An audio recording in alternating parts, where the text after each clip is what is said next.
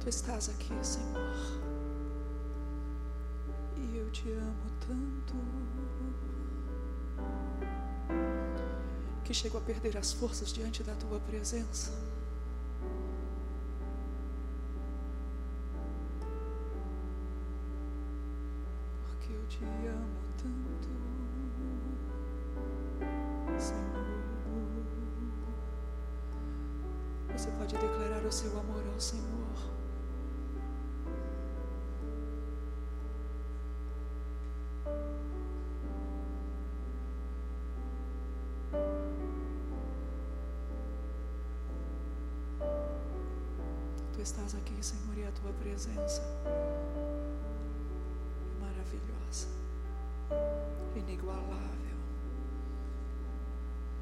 Desde já eu quero te agradecer, Senhor, porque pude perceber o teu espírito, Senhor, agindo e incomodando, Deus. Tirando, ó Deus, de uma postura, Senhor, de indiferença, de descaso, Senhor, com a tua presença. E atraindo, Senhor, os corações e as vidas ao teu altar. Ah, bendito Senhor. Tu és o único capaz de realizar uma obra em nosso meio. Tu és o único capaz, Senhor, de realizar as mudanças necessárias em nós. Tu és o único capaz, Senhor, de gerar em nós, Senhor, uma disposição tão grandiosamente aprovada, Senhor, na tua direção, ó Deus, que nos faz, Senhor, entregar tudo o que for preciso nós entregamos a Ti, Senhor, todas as nossas preocupações. Retira de sobre nós, Senhor, todo o peso de inquietação. Nós entregamos a Ti, Senhor, em este tempo e consagramos a Ti, Senhor, na certeza de que Tu és merecedor disso e muito mais, Senhor. Nós entregamos a Ti, Senhor, as nossas mentes nessa hora e te pedimos, Espírito Santo, traz cativas mentes nessa hora, neste lugar. Nós te pedimos, Espírito Santo, Incomoda agora, Senhor, homens e mulheres neste lugar, cujo coração, Senhor, ainda vislumbra movimentos humanos, Senhor. Nós te pedimos agora, Senhor, une-nos como um só, batiza-nos no corpo, Senhor, nessa hora, neste lugar, e de forma que juntos, Senhor, dependentes uns dos outros como somos, nós sejamos guiados à tua presença, Senhor, e possamos usufruir dessa presença extraordinária nessa noite, neste lugar só porque nós te amamos, Senhor. Só porque nós te amamos, Senhor. Diga eu te amo, Deus. Amo a tua presença. Amo a tua palavra, amo a tua causa, amo a tua igreja, amo o povo que o Senhor tem chamado de seu.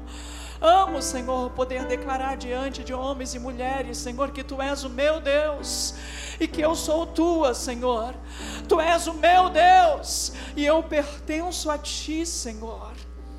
Amo poder testemunhar isso, Senhor, diante daqueles que creem, daqueles que ainda não creem, porque tenho a convicção, Senhor, de que por estar em Ti, Senhor, e porque o Senhor está em mim, na pessoa do Seu Espírito, o céu e a terra, Senhor, estão vinculados nessa noite, neste lugar, em Cristo Jesus. Amém e amém.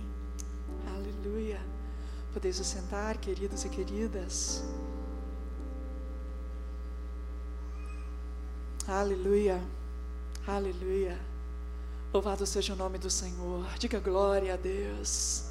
Diga ao único Deus Todo-Poderoso. Diga glória a Deus. Diga aquele que era, que é e que há de vir. Diga glória a Deus. Diga aquele que é santo, aquele que é justo, aquele que é majestoso, aquele que é digno de toda honra, toda glória, todo louvor. A Ele glória hoje e para sempre. Amém? Você pode aplaudir ao Senhor? Diga glória a Deus. Aleluia. Aleluia. Louvado seja o nome do Senhor. Aleluia.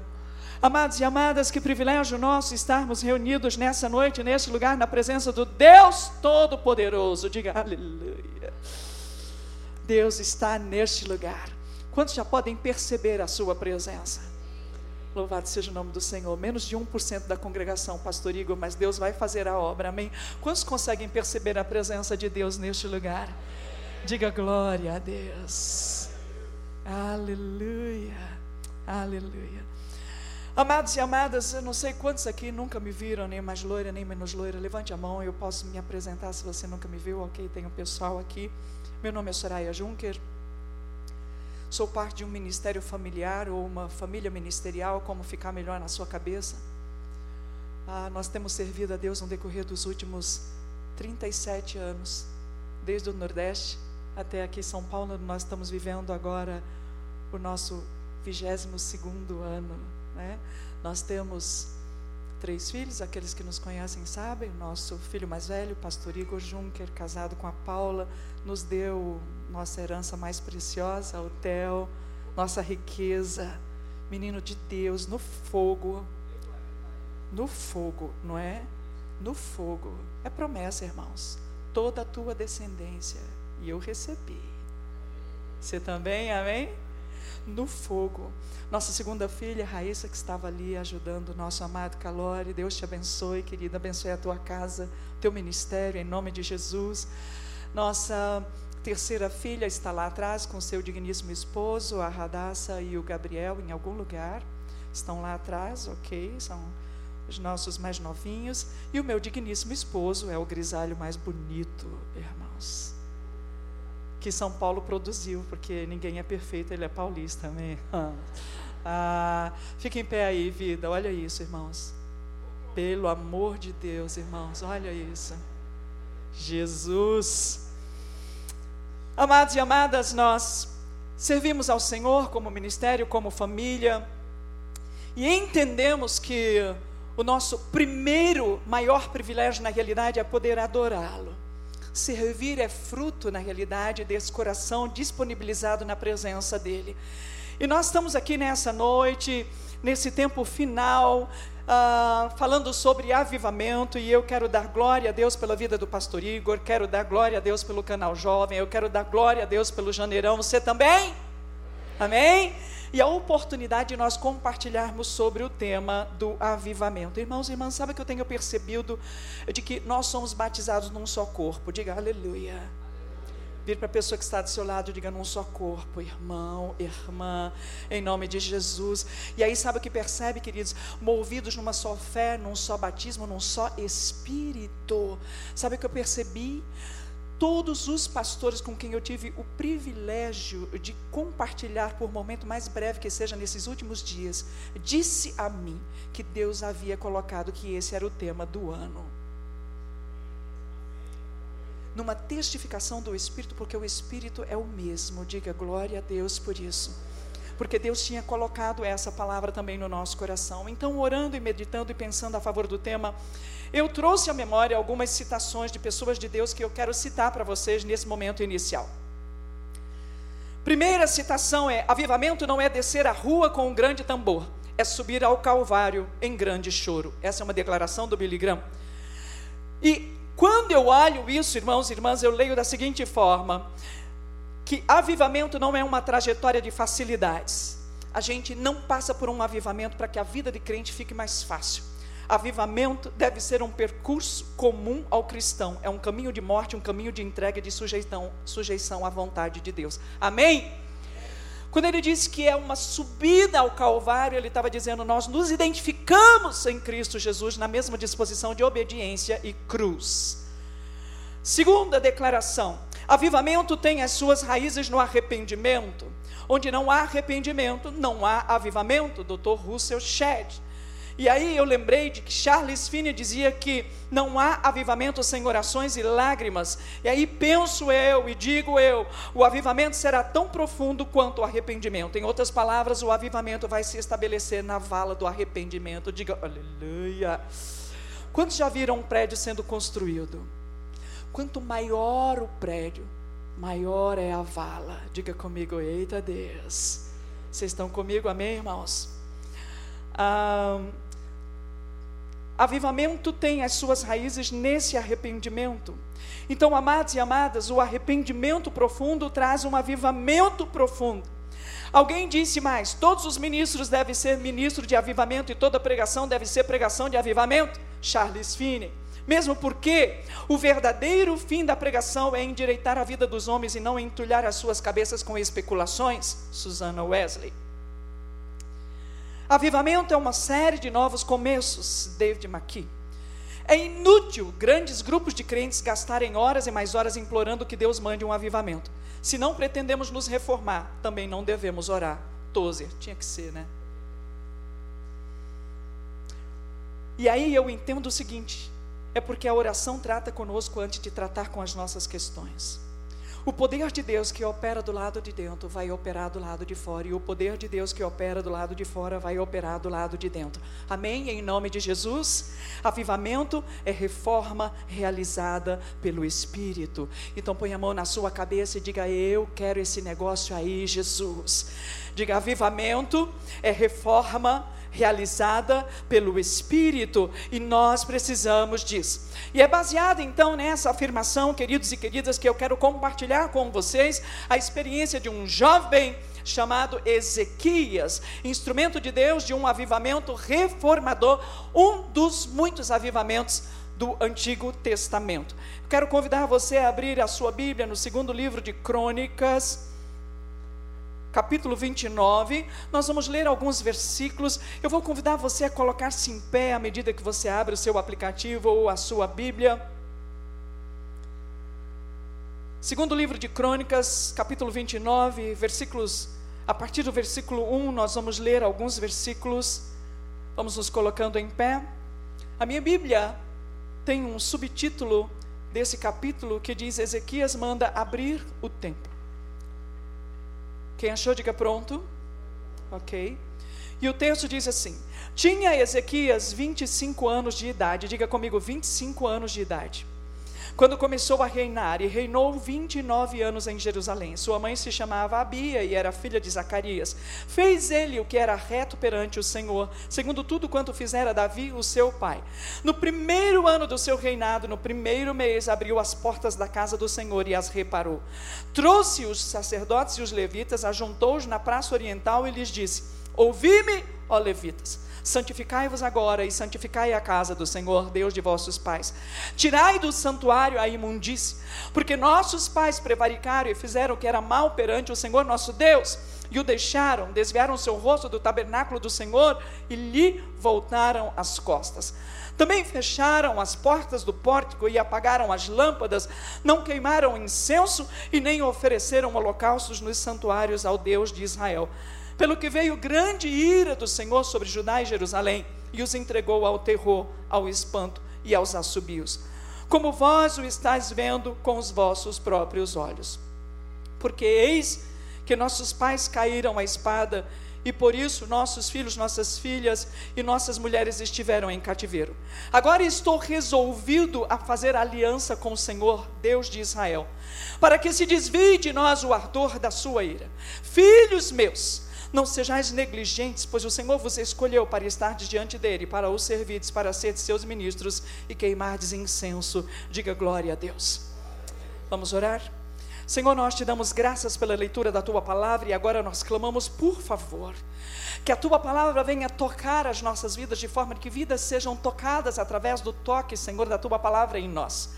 Nós te pedimos, Senhor, que a tua palavra venha abrir os nossos olhos espirituais neste lugar, de forma que nós possamos perceber, Senhor, a dinâmica do Espírito que acontece em nosso meio. Que a tua palavra, Senhor, venha imprimir em nós o senso, Senhor, do compromisso que nós temos, como sendo o teu povo, Israel de Deus sobre a terra, a igreja de Jesus, Senhor, de testemunharmos a tua glória hoje e sempre. Amém e amém. Podeis sentar, queridos e queridas. Põe a mão na pessoa que está do seu lado, diga, seja paciente com ela. Porque ela é a pregadora mais velha desse mês. Ok? E ela está encerrando o negócio. Então seja paciente. E porque ela gosta de falar rápido também. Então seja paciente. Quero compartilhar com vocês acerca dessa experiência registrada na palavra. Se você for estudar os avivamentos da palavra, você vai perceber que no Antigo Testamento há vários avivamentos citados, assim como no Novo Testamento, e esse é um deles. E eu queria chamar a sua atenção para a vida de Ezequias, porque Ezequias era um jovem, tipo canal jovem, pelo menos boa parte do canal jovem, porque tem pessoas aqui como pastor Yuri, por exemplo, que já chegou aos 40, meu irmão, glória a Deus por isso e muitas outras pessoas que não vale a pena citar agora a idade.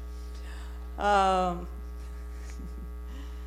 Ezequias, presta bem atenção aqui comigo sobre quem era Ezequias. Olha só, Ezequias vinha de uma família muito especial. O seu bisavô, o seu bisavô se chamava Uzias. Eu não sei quantos de vocês vão lembrar de Uzias, mas se você vai lembrar de um texto que fala sobre ele, quando Isaías, no capítulo 6, ele vai falar sobre a revelação que teve da presença de Deus, ele disse: No ano da morte do rei Uzias, eu vi o Senhor assentado sobre um alto e sublime trono. Ezequias era então bisneto de Uzias, que foi um bom rei, até pecar contra o Senhor porque ele resolveu oferecer incenso, que na realidade só era permitido aos sacerdotes. Então diz a palavra do Senhor que quando isso aconteceu, mesmo ele tendo sido alertado pelas pessoas e pelos sacerdotes, dizendo: não faz isso não, cara, ele fez. E aí a palavra do Senhor diz que por causa disso, porque ele pecou diante do Senhor, ele ficou leproso diante dos olhos dos sacerdotes naquele lugar. Então, porque ele pecou contra o Senhor, ele entrou no templo, mas ele ficou leproso lá no templo. E aí ele faleceu, e aí a gente tem essa citação de Isaías. Ele tinha um filho, então, e quando isso aconteceu, o seu filho interinamente tomou conta do reino e ficou julgando as pessoas. E o nome dele era Jotão. E aí uma coisa interessante que acontecia com Jotão é que Jotão ele olhava para o templo e ele como rei, ele cuidava das coisas do templo, diz a palavra do Senhor, mas ele não entrava no templo. Se você depois for ler os textos que antecedem a esse que eu estou compartilhando, você vai perceber esses detalhes. E é muito interessante porque ele tinha um olhar voltado para o templo, ele cuidava do templo, ele dava manutenção ao templo como rei, mas ele não entrava no templo. Talvez um temor pela experiência do seu pai tenha invadido o seu coração e ele dizia: Quem sou eu para entrar num lugar como esse? Vai que eu entre e fique leproso. Esse era Jotão, que na realidade era o avô de Ezequias. Vocês estão comigo ainda? Quem entende coisa de família? Ok. É que tem gente que confunde os negócios tudinho, sim ou não? Esse era Jotão. Jotão então teve um filho e esse filho se chamou Acás. E Acás reinou depois de Jotão. E Acás é tido como o pior rei daqueles tempos sobre o povo de Israel. Acás era tão cruel e tão ímpio, e ele se envolveu de tal forma com aquilo que não procedia de Deus, irmãos e irmãs, que ele chegou a sacrificar filho a deuses pagãos. Esse era Acás. E aí, então, diz a palavra do Senhor, que depois de ter feito um monte de coisa que não procedia, ele mandou fechar o templo. E aí ele morre, e diz a palavra do Senhor, e ele morre nesse estado, na realidade, né, de distanciamento de Deus. E aí assume no seu lugar um jovem chamado Ezequias. Diga comigo, Ezequias. Essa é boca mole, irmão. Vocês vão dormir antes de eu terminar. Fala, Ezequias. Agora preste atenção comigo. Ezequias não me parece então a pessoa mais preparada, pelo menos não dentro desse, né, desse histórico que a gente percebe, ele não me parece ser a pessoa mais preparada para assumir e fazer o que ele fez e que a gente vai compartilhar. Mas o que chama atenção e parece quase citado assim, quase displicentemente, é que a palavra do Senhor diz o seguinte: é que Ezequias não tinha só o lado do pai, Ezequias tinha o lado da mãe também. E a mãe de Ezequias se chamava Abia, que significa Deus é meu pai. E ela era filha de Zacarias, que significa Deus lembra. E aí eu queria que você viajasse comigo, vocês estão comigo, amém? Preste atenção comigo. Olha onde a minha cabeça foi. Ezequias, ele era na realidade bisneto de Uzias. Quem era profeta na época de Uzias? Era Isaías. E a gente sabe que Isaías era um homem levantado por Deus com palavras extraordinárias. E aí eu vou dizer uma coisa para você que passou pela minha cabeça, não está no registro. Diga para a pessoa que está do lado, seja paciente com ela. Não está no registro, mas passou pela minha cabeça o seguinte: passou pela minha cabeça que esse avô, chamado Zacarias, que, significa o Senhor lembra, quando ele olhava para a sua descendência, na figura do seu neto Ezequias, ele provavelmente trazia à memória declarações de Isaías, como: derramarei do meu espírito sobre toda a tua descendência. E aí ele dizia: Os meus olhos naturais podem não conseguir enxergar, mas eu creio na promessa de Deus. Diga glória a Deus. Por que eu estou dizendo isso? Porque o nome dele significa o Senhor lembra, e ele diz: Senhor, eu me lembro de cada uma das tuas palavras, Senhor, eu lembro de cada um dos teus decretos. E ainda que pareça que os reis não, então, não estão em linha com a tua vontade, o Senhor ainda pode levantar do meio da minha descendência alguém que glorifique o teu nome.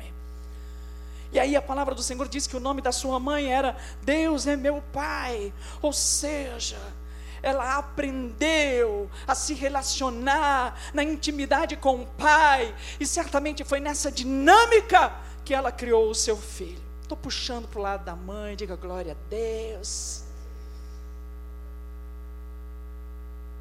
E aí ela põe o nome do filho, e essa provavelmente era a influência positiva que havia sobre ele ela põe o nome de Ezequias, que significa Deus é a minha força.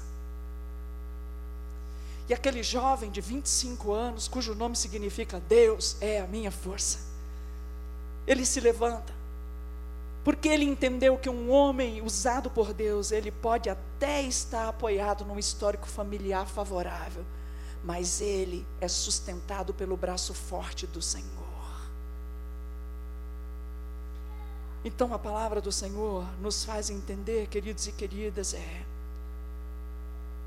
Deus é quem faz acontecer, apesar de nós. Diga, Deus continua fazendo acontecer. Eu perdoo sua boquinha mole, mas eu quero convidar você a dizer com mais ânimo: diga, Deus faz acontecer. O que a Bíblia deixa transparecer, queridos e queridas, é que no tempo de Ezequias estavam acontecendo coisas que não deveriam acontecer e não estavam acontecendo coisas que deveriam acontecer. Vocês estão comigo? Ok? O que estava acontecendo na época de Ezequias? Ezequias estavam acontecendo coisas que não deveriam acontecer e coisas que deveriam acontecer não estavam acontecendo. Mais ou menos assim, eles estavam dando importância a coisas que não eram eternas e deixando de lado o que era essencial. Mais ou menos assim, eles estavam ocupados demais preparando as pessoas para viverem na terra e deixando de preparar as pessoas para viverem no céu. Mais ou menos assim, eles estavam defendendo muitas causas segmentadas ah, nós vamos lutar a favor disso, a favor daquilo, a favor daquilo, mas eles estavam esquecendo de defender a causa, e aí aqui é aplicado a nós, do Evangelho. E aí, queridos e queridas, quando a gente se repara com esse tipo de realidade, se depara com esse tipo de realidade, gera em nós a convicção de que nós estamos precisando de um avivamento porque nós estamos desalinhados com o trono da graça. E daí eu quero compartilhar com vocês dizendo então que Ezequias, que tinha 25 anos de idade, ele fez o seguinte, e nele nós vamos nos espelhar. Amém? Eu profetizo que o janeirão será uma reedição do avivamento de Ezequias. Em nome de Jesus. Ezequias tinha 25 anos. Quantos aqui tem 25 anos? Levante a mão, deixe-me ver. Ou está perto? perto para baixo, de preferência. Ok? Brincadeirinha, irmãos. Ezequias tinha 25 anos e no primeiro ano, no primeiro mês do seu reinado, sabe o que ele fez? Ele chamou a Sonar, pega essa, Misraí, em algum lugar eu vou cobrar direitos depois. Ele chamou a Sonar, mandou fazer arte, chamou alguns ministros e proclamou uma santa convocação chamada Janeirão.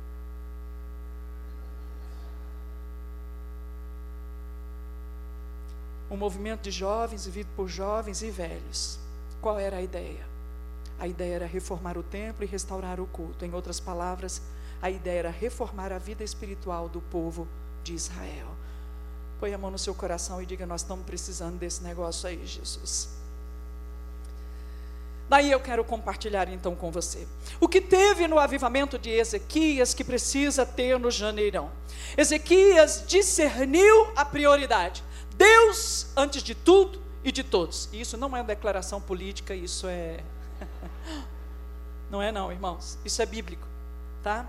Deus antes de tudo e de todos. Esse era o lema do início do reinado de Ezequias. Ele falou: Eu entendi que se Deus não estiver em primeiro lugar, não vou conseguir nada, porque Ele é a minha força. Você consegue entender o que eu estou dizendo? Ele disse: Eu entendi o seguinte: que se Deus não estiver diante de mim, eu não vou conseguir me mover, porque Ele é a minha força. Ezequias, Deus é a minha força. Eu entendi o seguinte: que se Deus não estiver planejando a meu favor, eu não vou conseguir realizar nada, porque Ele é a minha força. Diga: Deus é a minha força. Ok, irmãos. Ele estava dizendo o seguinte: eu entendi que eu posso até sonhar, mas que os meus sonhos são limitados. Porque se Deus não sonhar por mim, eu não vou conseguir fazer nada, porque Deus é a minha força. Sabe o que ele entendeu? Para que alguma coisa começasse a acontecer, ele entendeu que Deus era prioridade. Diga comigo: Deus é prioridade. No primeiro ano, do primeiro mês do reinado de Ezequias, diga: Deus era prioridade. Irmãos e irmãs, deixa eu definir com você o que é prioridade. Na realidade, a prioridade é a soma de urgência com importância. Diga aleluia. Urgência é aquilo que requer tempo estabelecido, sim ou não? Você está em casa, alguém sofre um acidente, você diz assim: é urgente, você precisa vir. Você deixa tudo de lado e você vai porque requer tempo. Agora, importância, queridos e queridas, é aquilo que às vezes não requer o tempo imediato, mas que quando acontece, surte efeito. Diga aleluia. Então o que eu estou dizendo para você é que prioridade é a soma daquilo que é urgente com aquilo que surte efeito. Quantos estão comigo? Quando eu digo que Deus é prioridade, o que eu estou dizendo é que Deus é o tema da nossa urgência espiritual, somada ao efeito que isso vai realizar em nós e através de nós. Diga glória a Deus! Por quê, queridos e queridas? Porque nós somos feitos por Ele e para Ele, e nele vivemos e subsistimos. Sim ou não? Então nós somos do Senhor, sem Ele nada podemos fazer, porque o Senhor é a minha força Quantos Ezequias nós temos aqui? Digo, o Senhor é a minha força. Ser Ezequias significa reconhecer que depende do Senhor. Quantos Ezequias nós temos aqui? Levante a mão. Ezequias e Ezecaias. Levante a mão. Diga, o Senhor é a minha força. Diga de boca cheia, diga, o Senhor é a minha força. Sem Ele eu nada posso, sem Ele eu nada consigo, sem Ele eu nada realizo. Eu vou dizer uma coisa para vocês. Nós estamos reunidos aqui neste lugar e fazemos um movimento na realidade a favor do avivamento, mas nós fazemos um movimento porque o mover só Deus é quem estabelece. Então, quando nós dizemos que nós dependemos do Senhor, é porque sem Ele nada podemos fazer. Tudo que nós sonhamos está nele e dele procede toda nossa provisão. Diga glória a Deus! Então deixa eu dizer uma coisa para você: frases como seu destino está em suas mãos só faz sentido se você ainda não entregou sua vida a Jesus. Amém ou misericórdia? Pelo amor de Deus. Os irmãos estão comigo? Tá? Então, se você ainda não entregou sua vida a Jesus, saiba, o seu destino está em suas mãos. Você pode ir para um lado ou para o outro. Outro. Mas se você já entregou a sua vida a Deus, esse tipo de frase não se aplica a você, não se aplica a mim, querido. Porque a palavra do Senhor diz: Eu é que sei que pensamentos tenho a vosso respeito, diz o Senhor, pensamentos de paz e não de mal, para vos dar uma esperança e um futuro. O meu futuro está nas mãos de Deus. Tinha um cântico antigo, não é da minha época, mas eu estou vendo algumas irmãs aqui que talvez se apliquem de um cântico antigo que dizia mais ou menos assim.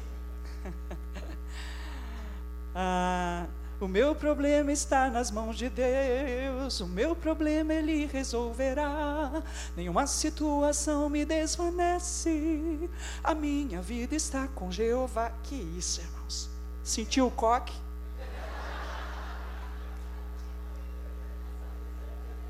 Quantos Ezequias nós temos aqui? Significa isso? Significa eu já entendi que eu não posso nada. Senhor, Senhor, eu nada posso. Senhor, Senhor, eu nada sonho. Senhor, Senhor, eu nada planejo. Amados e amados, há 37 anos atrás, quando nós nos casamos, eu e meu digníssimo esposo, lá no interior da Paraíba, lugar de Deus, Sião na terra. Quando nós estávamos lá, o Senhor disse assim: vocês vão começar uma obra e nós temos, nós estamos animados, Senhor. Ele disse: então tá, saiba de uma coisa, a quem vocês querem agradar? E nós dissemos a Ti, Senhor. Ele disse: então segura a onda que vocês vão desagradar muita gente.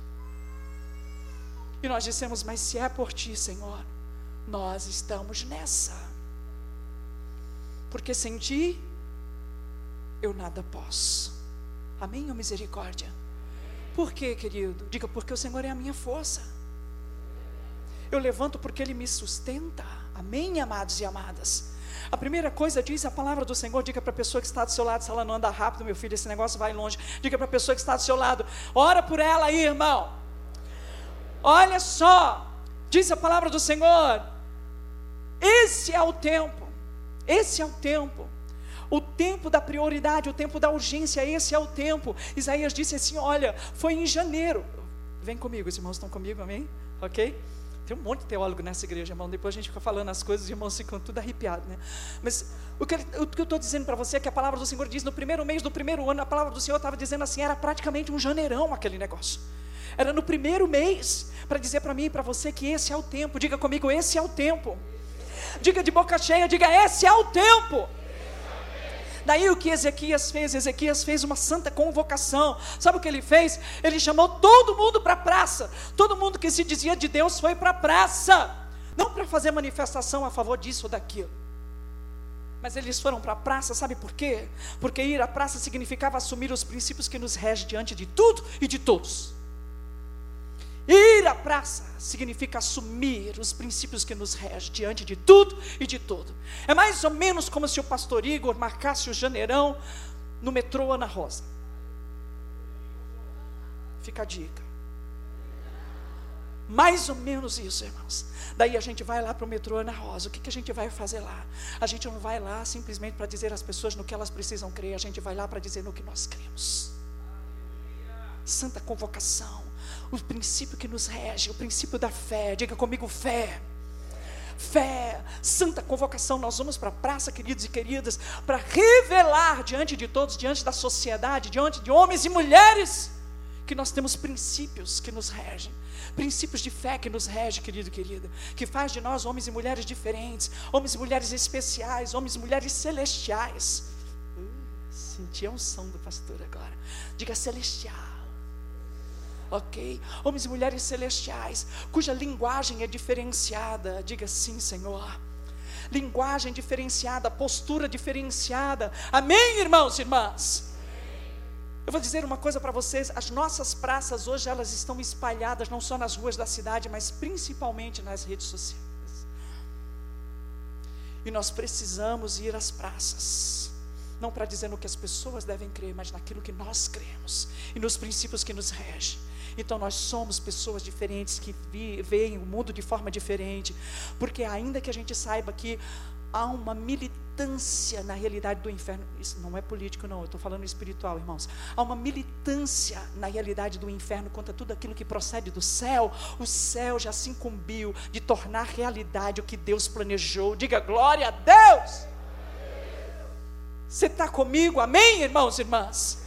Então nós precisamos ir às praças, mas para testemunhar os princípios que nos regem, em nome de Jesus, falar de forma diferenciada, testemunhar de forma diferenciada, se posicionar, não naquilo que eu considero bom aos meus olhos, mas naquilo que a palavra do Senhor diz que é bom. Vocês estão comigo ainda, amém?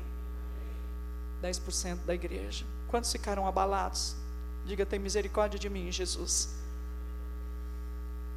Nós precisamos ir, queridos, às praças para testemunhar. E testemunhar não é falar de nós, nem daquilo que nós pensamos, é daquilo que Deus tem feito em nós. Vire para a pessoa que está do seu lado e pergunte para ela: o que Deus tem feito na sua vida? O que Deus tem feito na sua vida? Você consegue responder? O que Deus tem feito na sua vida? Nesses últimos tempos, quem sabe agora, no janeirão, nesse último mês, o que Deus tem feito na sua vida? É isso que nós precisamos levar para as praças em nome do Senhor Jesus. Amém, amados e amadas em nome de Jesus. Aí diz a palavra do Senhor que Ezequias, Ezequias ele chama todo mundo para a praça e aí ele faz nessa santa convocação, ele faz uma ordenança. Ele diz assim: vocês precisam se santificar. Põe a mão sobre você, não aplica a ninguém e diga: eu estou dentro, Jesus. Você precisa se santificar.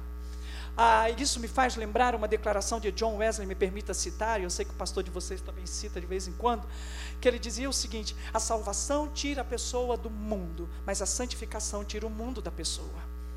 Entende o que eu estou dizendo?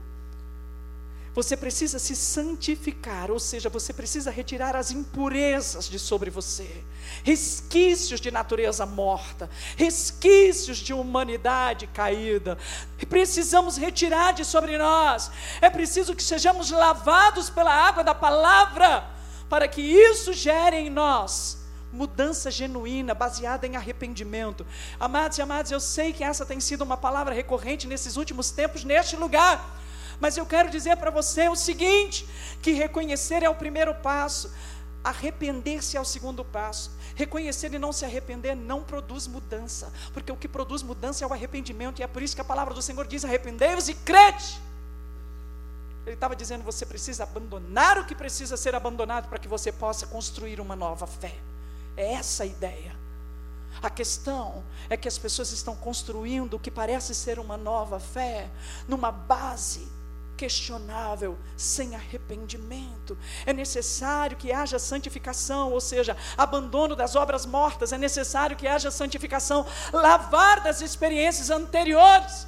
Sabe o que eu tenho percebido nos tempos? Talvez seja o meu olhar de mãe, mas eu vou dizer uma coisa para vocês que eu tenho percebido nos últimos tempos. Eu tenho percebido que as pessoas elas estão muito mais propensas a se arrepender do efeito do pecado do que do próprio pecado. Sim ou não? Entende o que eu estou dizendo? A pessoa ela pisa na bola, ela rouba na empresa, por exemplo. Daí ela perde o emprego. E aí ela fica sem dinheiro para ir onde ela cair. Ela fala, cara, que mancada. Mas ela está falando que mancada diante da falta de dinheiro. E não diante do reconhecimento de que ela pecou. Então as pessoas hoje, elas apresentam um falso arrependimento pelas consequências do pecado e não do pecado em si.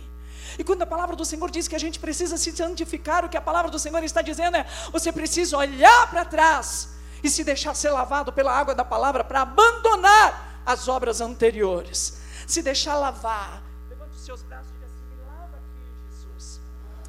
Fala, fala de boca cheia, fala com fé, diga: me lava aqui, Jesus. Eu preciso ser lavado, eu preciso ser lavado pela tua palavra neste lugar. O Espírito quer dar um banho em você neste lugar. Isso é santificação. É uma lavagem pela água da palavra. Para retirar as marcas das coisas que ficaram para trás, ou que deveriam ter ficado para trás, a fim de que isso traga mudança para que você não traga com você, por falta de arrependimento, de busca da santificação, você não traga com você aquilo que lhe identificava anteriormente, porque a palavra do Senhor diz que quem está em Cristo, nova criatura é, as coisas velhas já passaram e eis que tudo se fez novo. A palavra do Senhor diz que aquele que matava não mata mais, aquele que roubava não rouba mais, aquele que adulterava não adultera mais, aquele que ficava falando palavrão não fala mais. Porque foi lavado pela palavra. Vocês estão comigo? Amém? Em nome de Jesus. Quantos querem tomar banho de novo? Levanta a mão. Jesus. Pede assim para o Espírito: vem me esfregar aqui, Espírito, por favor. Sim, irmão, porque tem coisa que está aí tanto tempo que só esfregando para sair, sim ou não? Tem sujeira que foi acolhida e faz parte da nossa vida há tanto tempo que somente o Espírito pode arrancar mas Ele pode arrancar. Quantos creem nisso? Diga eu creio. Diz a palavra do Senhor que Ezequias chamou todo mundo para a praça e deu essa ordem para eles, dizendo: santificai-vos, santificai-vos, porque amanhã o Senhor fará maravilhas no meio de vós. Então, amados e amadas, Ezequias tendo chamado todo mundo para a praça e tendo dito isso, ele disse: Eu queria que vocês pensassem comigo o seguinte: o templo está fechado. O que ele estava dizendo é: volte os seus olhos para a espiritualidade. Volte os seus olhos para o lugar da adoração. O templo está fechado. Símbolo, na realidade, da espiritualidade de Israel. Nós, irmãos e irmãs, que somos da nova aliança, sabemos que nós somos o templo do Espírito Santo, amém? Mas para o povo de Israel, aquele era o lugar da manifestação de Deus. Nós sabemos que nós somos o lugar da manifestação de Deus, amém? Vire para a pessoa que está do seu lado, diga assim: tio, essa agora, irmão? Olha para mim. Não sou qualquer coisa, não, querido. Eu sou o espaço da manifestação da glória de Deus. Amém ou misericórdia? Nós sabemos disso, mas para eles não. E quando Ezequias disse para eles: Olha para o templo, porque eu vou dizer o que acontece no templo. Ele estava dizendo que o que aconteceu no avivamento de Ezequias precisa acontecer no janeirão, em nome de Jesus. Amém, amados e amados? Ele fez uma denúncia naquele lugar sobre o templo. Ele disse: o templo está precisando de reforma. E isso aponta para a espiritualidade de Israel. A espiritualidade está precisando de um avivamento, porque avivamento é reforma do espírito. Diga comigo: avivamento. Eu começo tudo de novo. Avivamento é reforma do espírito. Em nome de Jesus. Diga assim comigo, pode até doer. Pode até desarrumar mais no começo, mas o fim vai ser proveitoso em nome de Jesus. Amém? Em nome de Jesus. Então ele disse o seguinte: olha para o templo, olha para a tua espiritualidade. Ele disse: fecharam as portas do templo. Sabe o que ele estava dizendo? Cercearam a liberdade, não de culto, mas a liberdade do espírito. Pega essa, irmão e irmã, em nome de Jesus fecharam as portas do templo, cercearam a liberdade, a liberdade de expressão, a liberdade não só do culto, mas a liberdade do espírito, porque a palavra do Senhor diz que onde há o espírito, aí há liberdade, e onde há a liberdade, aí certamente há o espírito de Deus. Diga glória a Deus. Por que, que, é importante nós pensarmos nisso, queridos e queridas? Porque há muitas portas fechadas no meio do povo de Israel. Há espiritualidade precisando ser reformada, porque falta abertura de porta. Eu vou dizer uma coisa para você: nós temos fracionado, se é que eu posso dizer isso, mas vem comigo, nós temos fracionado na realidade a trindade. Nós damos atenção ao Pai Todo-Poderoso nós damos atenção ao sacrifício de Jesus, mas não damos atenção à obra do Espírito. E aí eu vou dizer uma coisa para você. Há um tempo, bastante tempo atrás, quando eu era jovem, Há bastante tempo atrás, quando eu era jovem, eu já era de uma igreja, uma igreja séria. Eu sou de origem presbiteriana, eu era da igreja presbiteriana, uma igreja séria. Eu nunca tinha me desviado, eu fui nascida e criada dentro da igreja, nunca tinha me desviado, nunca tinha feito nada do lado de fora, eu nunca tinha bebido, eu nunca tinha feito nada daquilo que eu considerava que alguém que estava desviado fazia. Eu me considerava uma crente toda certinha e toda direitinha. Eu adorava a Deus Pai, o Todo-Poderoso, eu reconhecia o sacrifício de Jesus. Até que um dia um professor disse para mim que não bastava reconhecer o sacrifício de Jesus, mas eu precisava ir para a cruz com ele, para com ele ressuscitar. Diga aleluia. E aí eu me entreguei a Jesus e a partir desse dia eu passei a ser uma nova pessoa, né, em Cristo Jesus. Mas eu não conseguia reconhecer a ação do Espírito, porque as portas da minha mente estavam fechadas. Entende o que eu estou dizendo? As portas da minha mente estavam fechadas na minha religiosidade, porque religiosidade traz o falso senso, na realidade, de realização. Enquanto a espiritualidade empurra você, dizendo para você: você está quem, você está quem, você tem que orar mais, você tem que ler mais. A religiosidade diz para você: você foi para o culto? Pastor Jonas viu você na igreja? Está tudo certo. Você entregou o dízimo? Está tudo certo. Você participou da ceia pelo menos uma vez no mês? Então está tudo certo. Isso é religiosidade. E na minha mente religiosa as portas estavam fechadas. Para mim isso era suficiente. Até que um dia eu comecei a entender que se a cruz é realidade e ela é, o Pentecoste também é realidade e ele é. E eu comecei a entender que se eu já havia experimentado na realidade o amor de Deus, o Pai manifesta na pessoa de Jesus, a ação salvadora de Jesus na minha vida, eu poderia experimentar o fogo do Espírito. Mas era preciso abrir as portas da mente. Põe a mão na sua cabeça e diga: esse negócio tem que entrar, Jesus. Amém é preciso abrir as portas. Ele disse: está precisando de avivamento. a espiritualidade daquele povo porque as portas estavam fechadas, as portas da minha cabeça estavam fechadas para isso. E aí eu olhava para os irmãos que tinham esse tipo de experiência e eu dizia: Deus, tem misericórdia desse povo. Porque eu sou crente, o Senhor me conhece, eu nunca precisei disso. E o Senhor disse assim: Você que não sabe o quanto você precisa. E aí eu comecei a abrir a porta da minha mente para o Pentecoste. E aí eu comecei a desejar um Pentecoste. Então eu comecei a fazer algumas negociações com o Senhor, porque a porta da minha boca ainda estava fechada, embora a mente já conseguisse abrir. Eu comecei a fazer algumas negociações com Deus. Eu disse: Deus, eu até quero esse negócio aí, estou achando que é legal, mas eu queria fechar alguns acordos com o Senhor.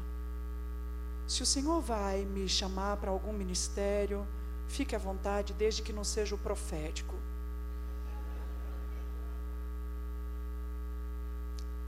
E tem mais, Senhor. Eu sou uma pessoa muito reservada. Os irmãos acreditam nisso. É verdade, irmãos. Pode perguntar para minha família. Eu sou uma pessoa reservada. Então, se o Senhor vai me dar esse negócio de línguas, que eu possa falar bem baixinho, porque eu não quero ferir a liberdade do outro. A minha boca ainda estava fechada, irmãos. A mente começava a se abrir, as portas da mente estavam se abrindo, mas a boca estava fechada ainda. Vire para a pessoa que está do seu lado e diga: ah, Irmão, nós precisamos abrir a boca. A minha boca ainda estava fechada. E aí eu comecei a reconhecer, Senhor, eu preciso disso, mas por favor, faz como a gente fechou, certo? Tranquilo. E aí eu comecei a orar e a buscar, até que um dia eu estava numa reunião, fui a tudo quanto era reunião, fui a tudo quanto era janeirão. E um dia a minha mãe passou, eu estava em casa, ela passou e disse assim: Filho, nós estamos indo orar na casa da sua tia, vamos. Eu disse para ela: Não posso ir agora, agora eu estou ocupada. E ela disse: Vamos, mas troca essa blusa. Eu estava de blusa de alcinha, a minha mãe. Troca essa blusa aí e vamos. E aí eu fui em obediência à minha mãe. E aí quando eu cheguei lá, era um grupo de umas oito mulheres orando numa casinha lá longe, num bairro bem distante. E eram as oito mulheres, dez horas da manhã, antes de pôr o feijão para ferver, orando. E eu me ajoelhei, com a mente eh, um pouco aberta já, mas a boca ainda fechada. E eu me ajoelhei. E eu comecei a dizer para o Senhor: Senhor, uhum, tudo bem. E quando eu disse, Senhor, tudo bem, eu quero, a minha boca se abriu numa língua que eu nunca tinha falado. Porque um avivamento, queridos e queridas, vai requerer portas abertas. Põe a mão na sua cabeça, põe a mão na sua boca e diga: Eu quero isso para mim em nome de Jesus.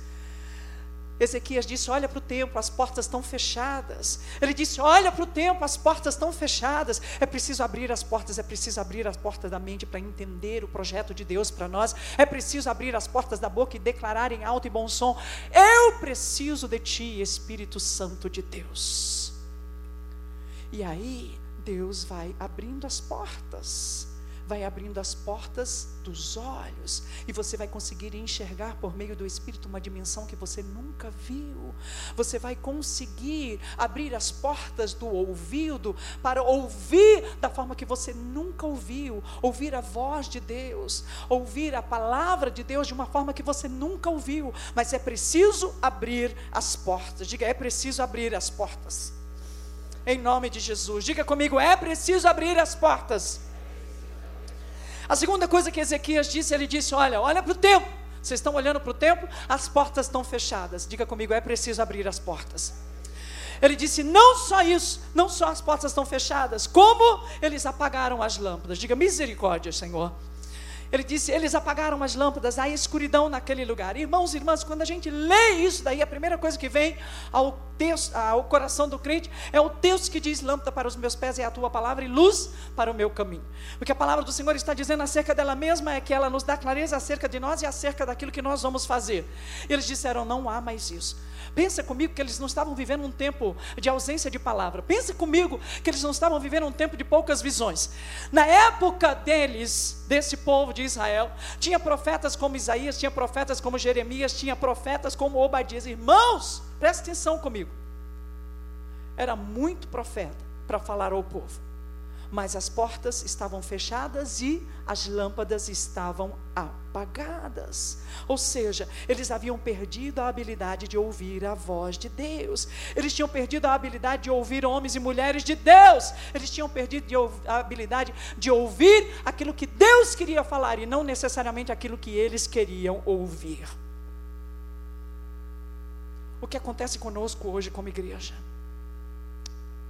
é que nesse espírito religioso que tende a permanecer sobre nós, nós vamos para o lugar para nos sentir satisfeitos e não confrontados. Não queremos ser confrontados, é incômodo. Sim ou não? É incômodo ser confrontado, a gente quer sair satisfeito. A gente quer sair de um culto satisfeito, realizado, um espírito religioso. A espiritualidade vai dizer para você: você precisa se render a essa palavra, você precisa aplicar fé nessa palavra, você precisa viver essa palavra. Estava faltando, na realidade, lâmpada acesa naquele lugar, não porque havia falta de ministro. Aliás, era tudo ministro da pesada, irmão. Pensa nesses profetas. Era tudo dessa época, tudo ministro da pesada. Não era, só tinha um profeta menor, o resto era tudo profeta maior. Era gente da pesada, trazendo palavra de Deus, trazendo correção da parte de Deus, mas o povo não sabia mais ouvir a voz de Deus. Quando é que a gente precisa de um avivamento, queridos e queridos? Quando a gente precisa voltar a ouvir a voz de Deus. Outra uma pessoa disse: Eu queria que Deus falasse comigo. E eu disse para ela: Deus pode falar com você. Deus pode falar com você por meio da palavra, por meio de uma canção, por meio de uma pregação, por meio de um testemunho, por meio de um sonho, por meio de uma visão, por meio de uma, uma palavra de entendimento que é selada dentro de você, ou de forma audível. Deus pode falar com você. Deus ainda está falando conosco. Deus pode falar conosco.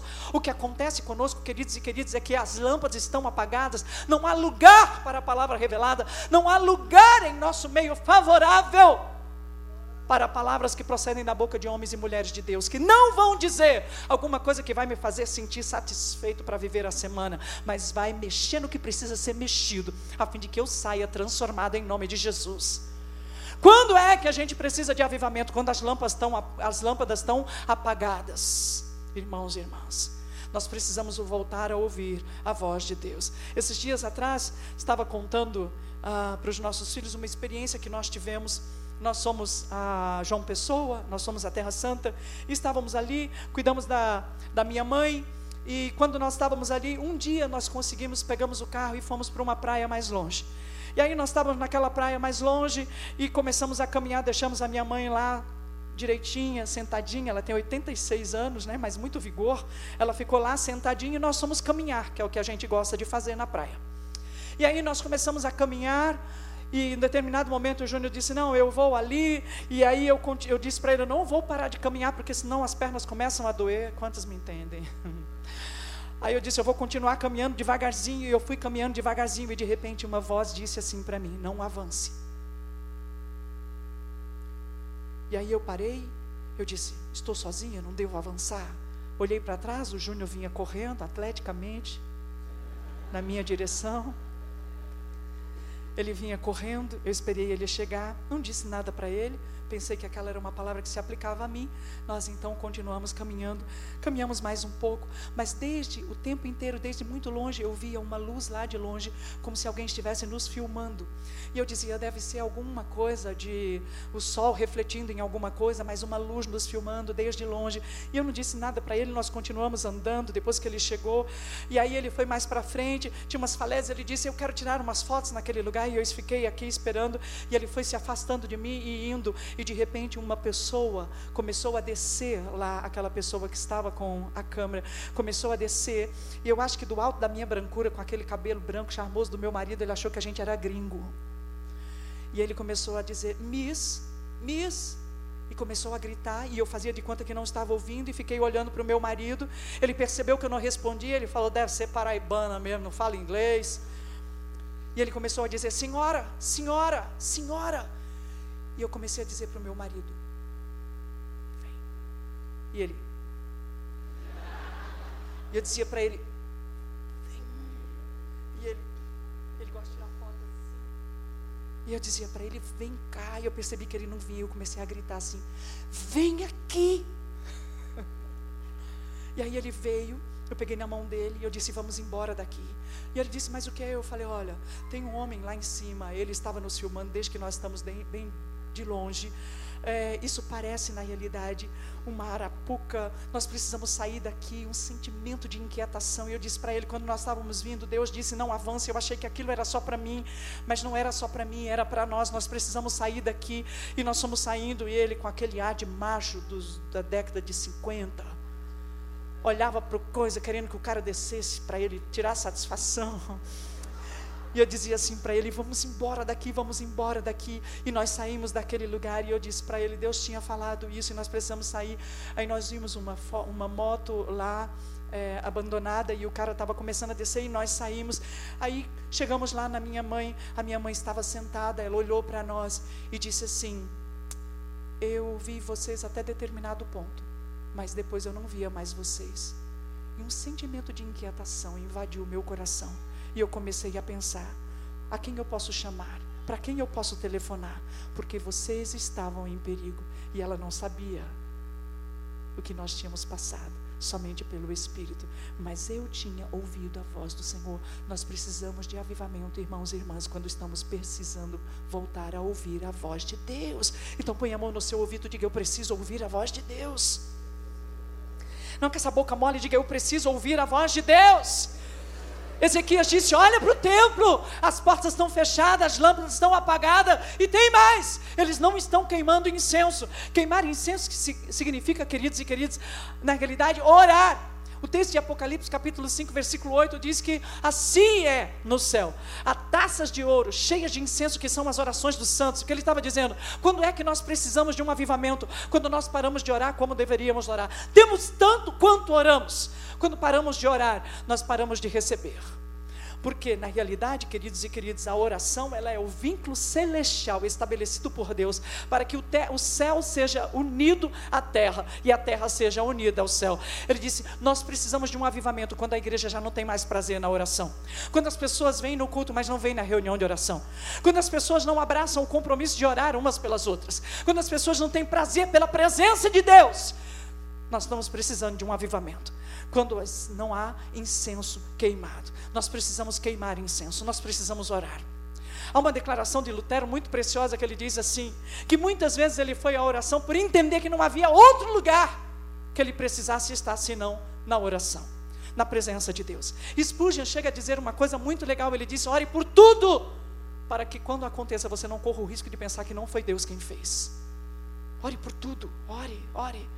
Ore por você, ore pela sua casa, ore pela sua família, ore pelo seu trabalho, ore pelo seu estudo, ore pela igreja, ore pela sua liderança, ore quando você se levantar, ore quando você sair de casa, ore quando estiver na rua, ore quando você estiver em qualquer lugar, ore em todo tempo, ore, porque um avivamento se faz necessário quando a igreja perdeu o prazer pela oração. Quantos ainda estão comigo? Diga eu estou. 20% da congregação. Futo com o irmão que está do lado, diga, ora aí, irmão. Mas ora de olho aberto em nome de Jesus. Quantos estão comigo? Diga, eu estou. Ezequias disse: Olha para o templo, gente, olha o que eles fizeram, e nós precisamos restaurar isso. Eles fecharam as portas, eles apagaram as lâmpadas e não queimaram incenso, ou seja, eles pararam de orar. Nós precisamos orar. Fiquei sabendo que o pessoal do canal Jovem está vindo orar aqui às quartas-feiras. Vem aqui, irmão, vem orar. Vem orar, vem derramar o coração diante do Senhor. Vem aprender a viver essa intimidade com Deus que somente quem tem uma vida de oração sabe como é. Vem, vem orar. Vamos orar, vamos orar em todos os lugares, vamos orar em todo o tempo, vamos queimar incenso. Diz a palavra do Senhor que eles disseram: Olha, as portas estão fechadas, olha que não há lâmpada acesa, olha que não há incenso queimado, e eles não ofereceram holocausto. Sabe o que significa isso? Ele estava dizendo: o compromisso de manter o fogo aceso, eles não estão mantendo, porque o holocausto era o tipo de sacrifício que o fogo tinha que ser mantido aceso o tempo inteiro. Entende o que eu estou dizendo? Não é o fogo aceso somente quando você vem ao culto das sete horas da noite no sábado no janeirão. Não é o culto, o fogo aceso, somente quando você vem a um culto e parece que tudo rolou e foi tudo muito bom. É o fogo mantido continuamente aceso, como oferta diante do Senhor nosso Deus, com quem nós temos compromisso. O meu compromisso com Deus mantém a chama do meu coração acesa pela Sua presença. Diga aleluia. O meu compromisso com homens e mulheres e com a obra do Senhor é uma sequela na realidade. É resultado do meu compromisso com Deus, mas o meu compromisso é com Deus. Digo, o meu compromisso é com Deus, porque Ele é a minha força. Levante a sua mão, diga, Ele é a minha força. Digo, o meu compromisso é com Deus. Queridos e queridas, o fogo tem que arder continuamente. Quando é que nós precisamos de um avivamento? Quando não há mais fogo ardendo continuamente. Aí a gente lembra do texto da palavra do Senhor que diz: Não apagueis o Espírito, não apagueis o Espírito, ele é fogo, o fogo de Deus sobre nós. Não apague o Espírito, o fogo tem que arder continuamente no seu coração. O desejo pela presença de Deus, o desejo pela, por cultuar a Deus, o desejo pela comunhão dos santos, o desejo pela palavra de Deus, o desejo pela vida de oração, o desejo por ouvir a Sua voz continuamente, o fogo aceso. Põe a mão no seu coração e diga: Eu não sou metodista, não, se é que você não é. Diga: Eu não sou metodista, não, mas eu preciso de um coração aquecido. Eu preciso, eu preciso de um coração aquecido, eu preciso de um coração em chamas, um coração em chamas para Deus, em nome de Jesus, amém, amados e amadas. Quem se compromete com a obra vai sentir o peso da obrigação com o passar do tempo, mas quem se compromete com Deus vai sentir o privilégio que é trabalhar na obra do Senhor. Mas isso acontece com aqueles e aquelas cujo coração está em chamas para Deus. Diga um coração em chamas. Diga eu preciso de um coração em chamas aquecido, movido, como holocausto diante do Senhor, continuamente. Então diz a palavra do Senhor que Ezequias disse: Vocês estão vendo? Estão vendo que é necessário um avivamento, um avivamento em forma de reforma? Então, deixa eu dizer uma coisa para vocês: façamos uma aliança com Deus. Então, o Senhor está dizendo a nós nessa noite, neste lugar: queremos viver algo novo da parte do Senhor, queremos viver uma dinâmica espiritual diferenciada, queremos e precisamos de uma reforma espiritual. Então, vamos firmar uma aliança com o Senhor. Estenda a sua mão esquerda, diga: põe uma aliança aqui, Jesus. E aquelas que não receberam aliança ainda nessa mão, diz Jesus: aproveita e confirma. Põe, levanta a mão, levanta a mão esquerda, levanta a mão esquerda. Diga, Jesus, põe uma aliança aqui. Jesus põe uma aliança aqui. Eu quero firmar uma aliança com o Senhor. Eu quero firmar uma aliança com o Senhor. Quem já casou aqui? Levante a mão assim, bem alto, para ver. Privilegiados, glória a Deus. Vocês vão chegar lá, irmãos. Quantos creem? Amém. Quem já casou sabe, firmar uma aliança significa a partir de agora você não é só seu. Diga aleluia. Quantos estão comigo? Firmar uma aliança com Deus significa a partir de agora você não é só seu. Diga, eu sou do Senhor, porque eu tenho uma aliança com Ele. Quem firmou uma aliança sabe, agora a sua vontade não é o que prevalece, você tem que negociar o negócio, sim ou não? O que prevalece na maioria das vezes é a vontade do outro, porque você abdica em função disso. Ter uma aliança com Deus significa abdicar da sua vontade, a fim de que a vontade dele seja realidade na sua vida. Amém, irmãos e irmãs? Põe a mão esquerda para o alto e diga: põe uma aliança aqui, Senhor, por favor. Nós precisamos renovar a nossa aliança com Deus. Ter uma aliança com alguém, queridos e queridas, significa planejar em conjunto, significa sonhar em conjunto e muitas vezes abdicar de si mesmo em função do outro. Ter uma aliança com Deus, queridos, é a mesma pegada. Alguém já disse muito sabiamente que quando você casa, você não casa para ser feliz. Não é porque o casamento é ruim, irmãos. Aliás, é muito bom. Você não casa para ser feliz, você casa para fazer o outro feliz. O grande problema é que a gente anda fechando uma aliança com Deus, a fim de que a gente seja suprido e feliz. E a gente não está preocupado se a gente está deixando Deus feliz nessa aliança. Quantos estão comigo ainda? Diga eu estou. Entende o que eu estou dizendo? A palavra do Senhor traz a experiência de muitos jovens é, da palavra que a gente poderia citar numa hora dessa, mas eu quero citar alguém que é citado na história, na realidade. Jonathan Edwards é um jovem que aos 20 anos de idade ele assumiu um compromisso por escrito de que ele viveria a sua vida inteira para a glória de Deus. Você está entendendo o que eu estou dizendo? É como se a gente dividisse hoje aqui, é, distribuísse no meio de vocês um papel e nesse papel estivesse escrito assim: compromisso, e você escrevesse e assinasse embaixo. Eu me comprometo a viver toda a minha vida para a glória de Deus. Que o que eu fizer seja para a glória de Deus, que o que eu falar seja para a glória de Deus, que o que eu sonhar seja para a glória de Deus, que o que eu abandonar seja para a glória de Deus. Amém ou misericórdia? renovar a aliança com Deus. Levante a sua mão esquerda de novo, enquanto o desodorante permite, e diga: Pega aqui, Senhor, em nome de Jesus.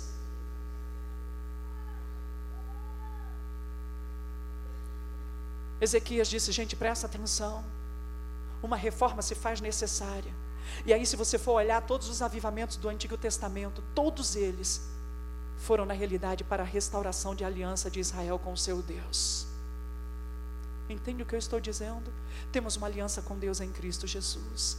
Mas de que forma nós temos tratado essa aliança? Nós estamos precisando renovar essa aliança. Precisamos dar um brilho nela.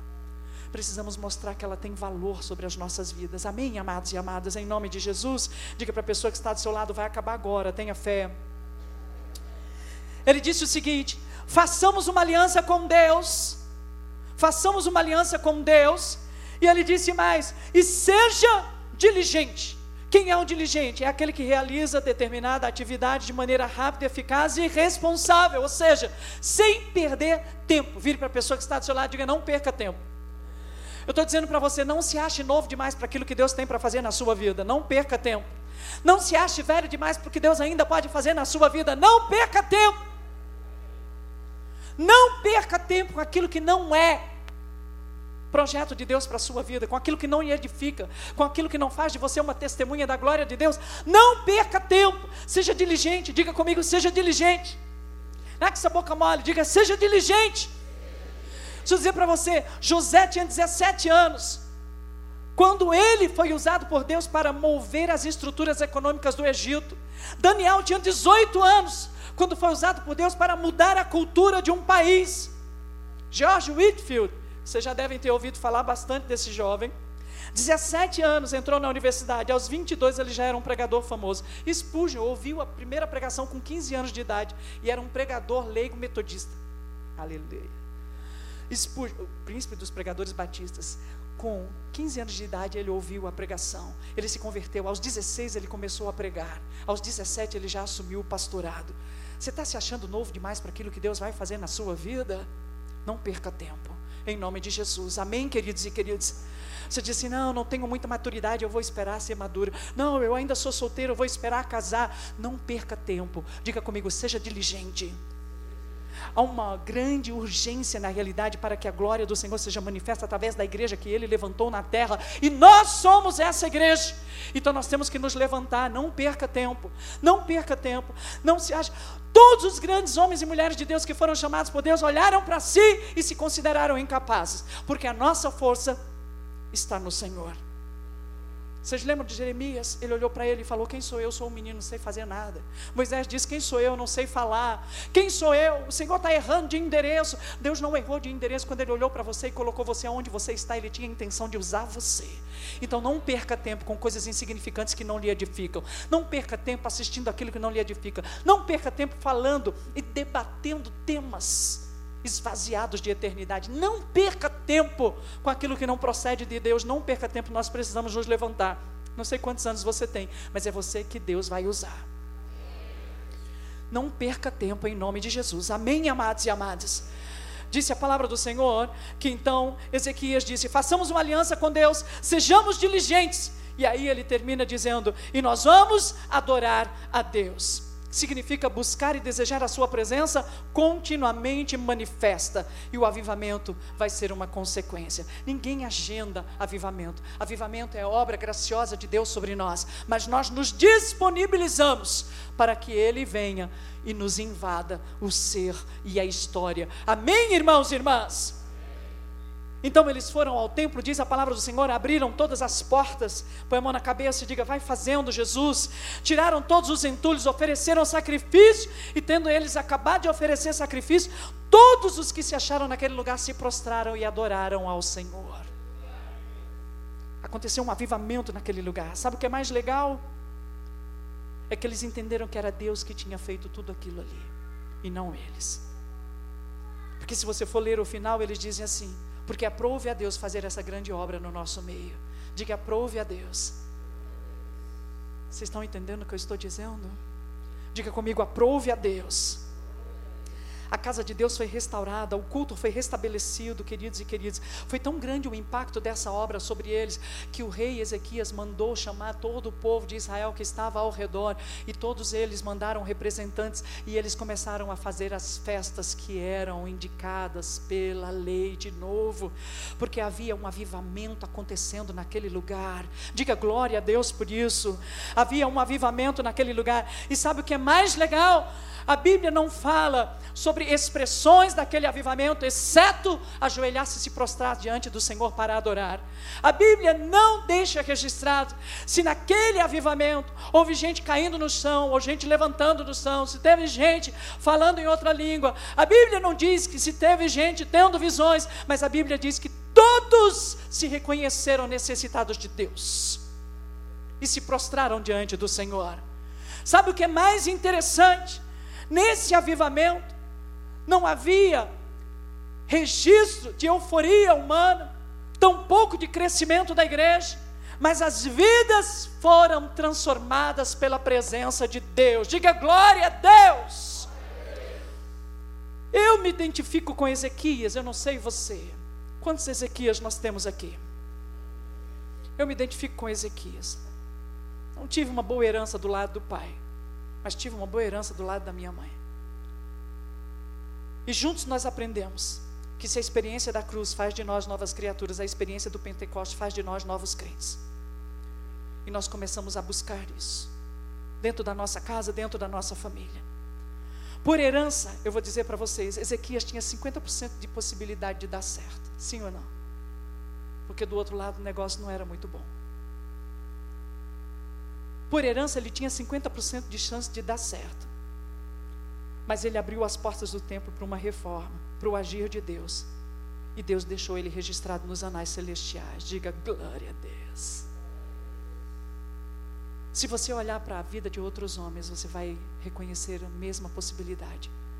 Pedro tinha uma grande chance de não dar certo. Mas ele foi revestido do poder do Espírito. E ele se tornou um pregador de tal forma que antes não tinha sido registrado em nenhum lugar, que numa pregação, três mil pessoas tinham se convertido ao Senhor Jesus. O que eu estou dizendo para você é que o Espírito já foi derramado. Você só precisa abrir as portas dos olhos, da boca, do coração, da cabeça, para que Deus se manifeste sobre você. Porque gente que tinha chance de dar errado, Deus aviva para poder dar certo. Você entende? Aqueles que me conhecem sabem, sou a quarta filha de um casal com uma vida muito difícil. Minha mãe, quando soube que estava grávida, tentou perder. Fez tudo que estava ao alcance dela para que a gravidez não funcionasse. Funcionou, nasci. Nos últimos meses, quando ela viu que não ia ter jeito mesmo, que a criança ia nascer, ela falou: Deus, já que vai nascer, que nasça um homem. Mas era eu. E eu nasci. Numa família com muitas dificuldades. Com o pai com muitas dificuldades. Uma mãe aprendendo, engatinhando ainda nas coisas da fé. Mas eu nasci. E a minha mãe disse que eu ficava trancada dentro do quarto e eu não gostava de falar muito. E se ela esquecesse de mim, eu passava o dia inteiro dentro do quarto e não conversava com ninguém. Eu tinha muita chance de não dar certo. Mas Deus derramou o seu espírito sobre mim para poder fazer acontecer. O que eu estou dizendo para você é: essa promessa já foi cumprida. e recebereis poder ao descer sobre vós o Espírito Santo e sereis minhas testemunhas. Essa promessa já foi cumprida. O Espírito já foi derramado. A única coisa que nós precisamos agora é reconhecer que essa obra de Deus pode ser realizada por Deus em gente que pode até hoje não ter chance, mas que Ele vai mudar a história a partir de agora, por causa do revestimento do Seu Santo Espírito, simplesmente porque vai se render diante do Senhor. Então, antes de fazer qualquer apelo aqui à frente, eu quero convidar você a se ajoelhar aí no seu lugar.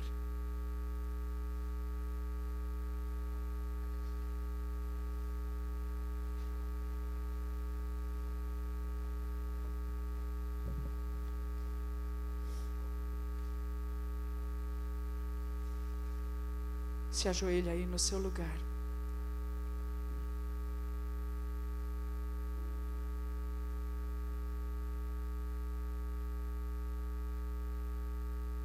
E diga para o Senhor quem é você.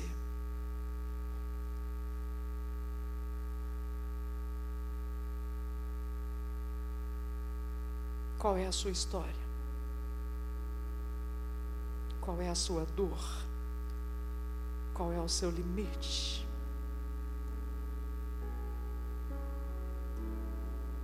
Que pecado tem insistido em aprisionar você?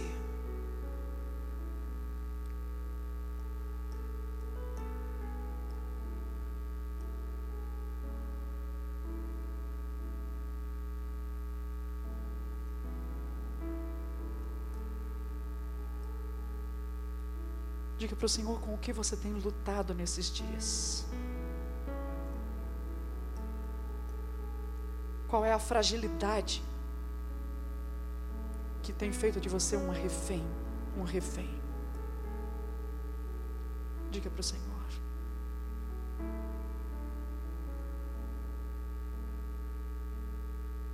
É importante que você reconheça o quanto você é limitado. Mas mais importante é que agora você se arrependa daquilo que tem limitado você.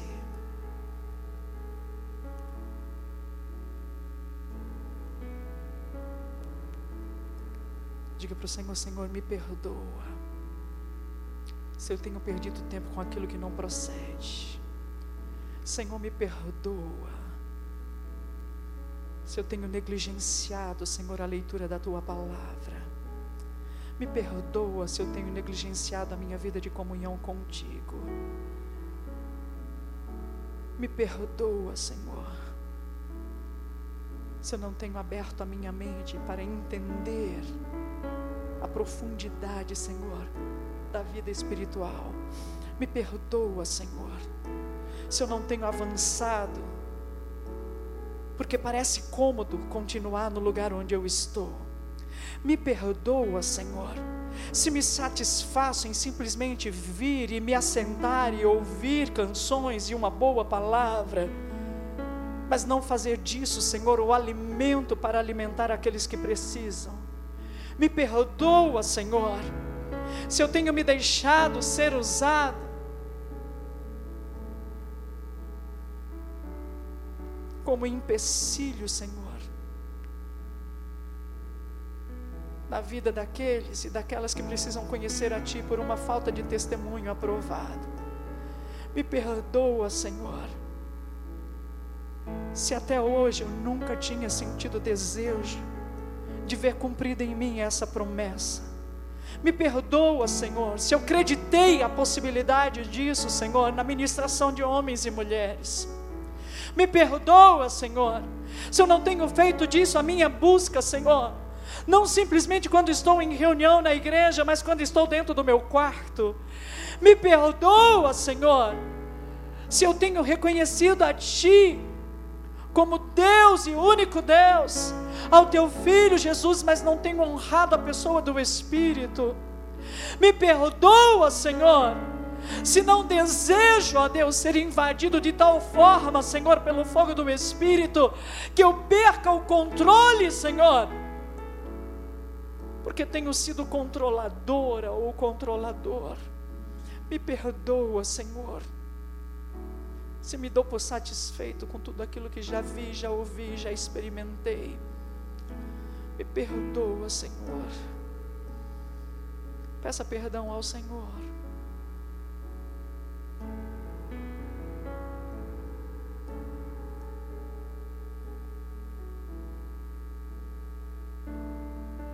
Alguém já disse muito sabiamente que só temos noção da dimensão do amor de Deus quando conhecemos a ira de Deus.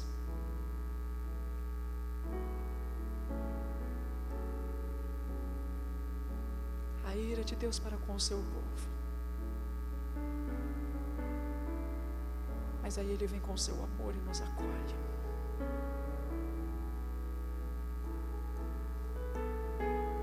Peça perdão ao Senhor. Não pela consequência do pecado, mas pelo pecado. Dê nome a eles. Me perdoa, Senhor. Se eu não tenho adorado a Ti como Tu mereces.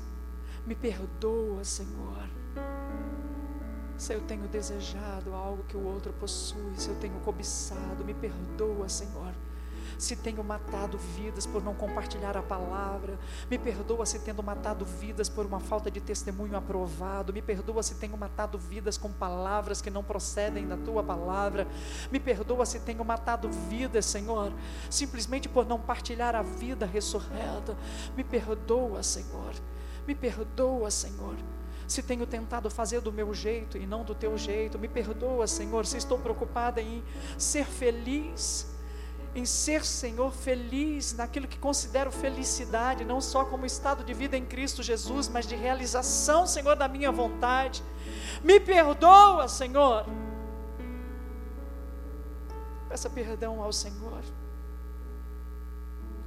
Diga para o Senhor: eu preciso de uma reforma espiritual. Eu preciso de um avivamento, Senhor.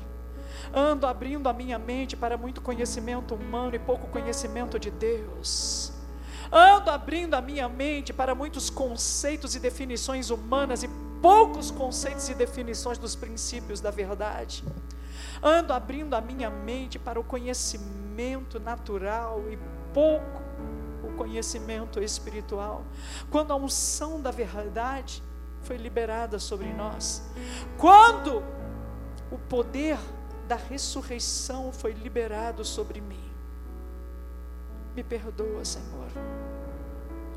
Me perdoa, Senhor, se ando satisfeito demais como religioso.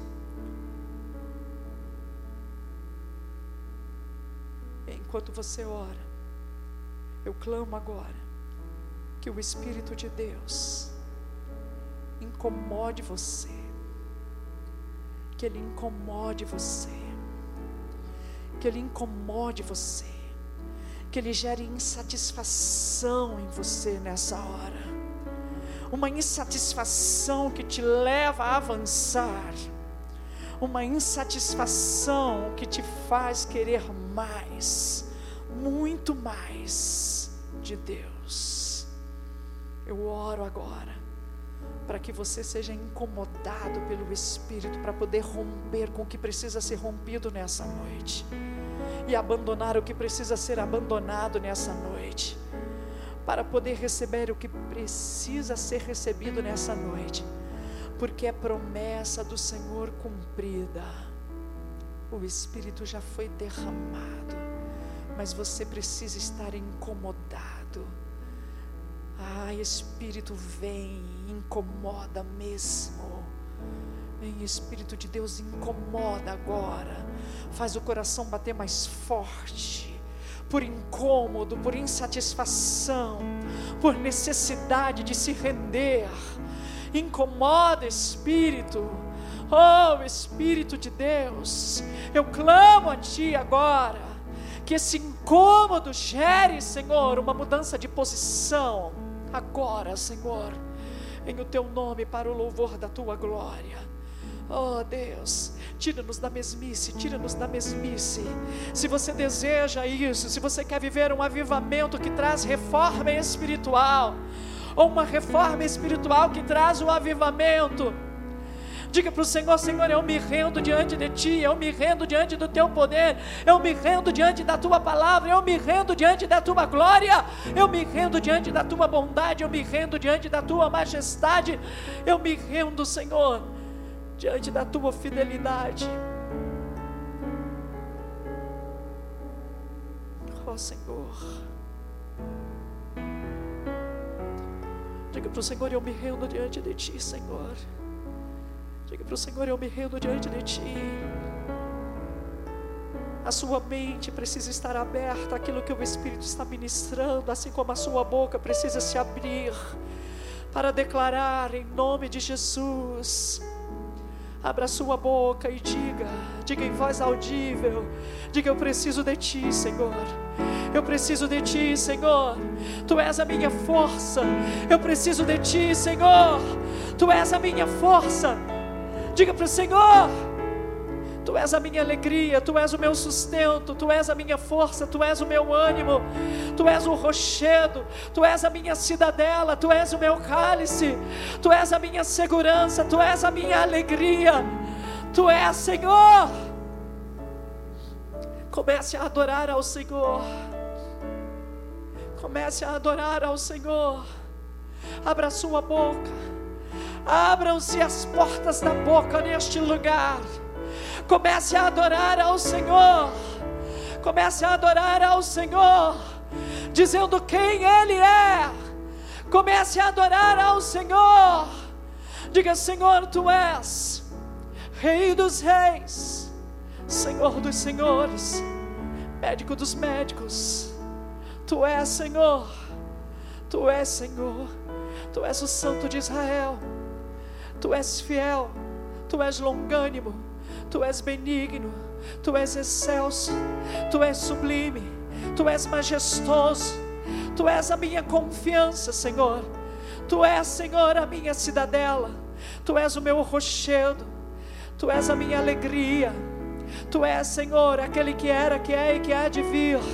Tu és o Santo de Israel. Tu és o Deus dessa obra. Tu és Senhor dessa igreja. Tu és Senhor da minha vida. Tu és Senhor dessa obra. Tu és Senhor dessa geração. Tu és Senhor deste povo que se chama pelo teu nome. Tu és Senhor dessa nação. Tu és Senhor. Tu és Senhor. Tu és Senhor.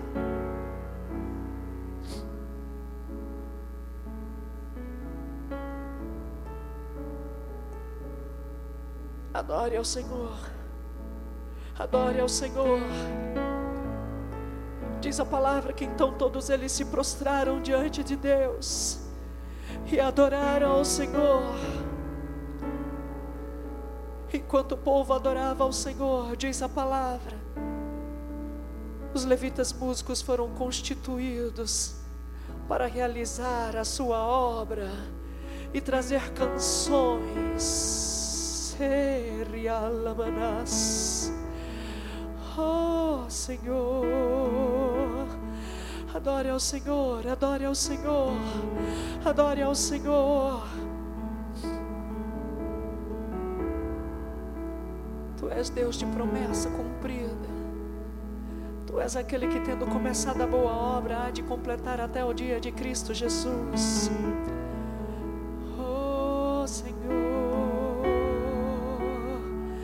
Adore ao Senhor, adore ao Senhor.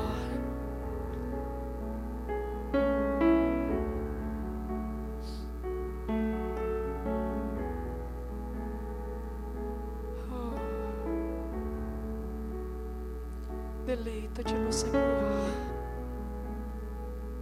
Adore ao Senhor. A promessa foi cumprida. O Espírito já foi derramado.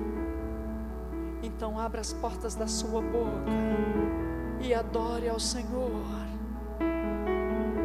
dizendo a Ele: Tu és, Tu és o Deus da promessa cumprida. Tu és o meu Deus.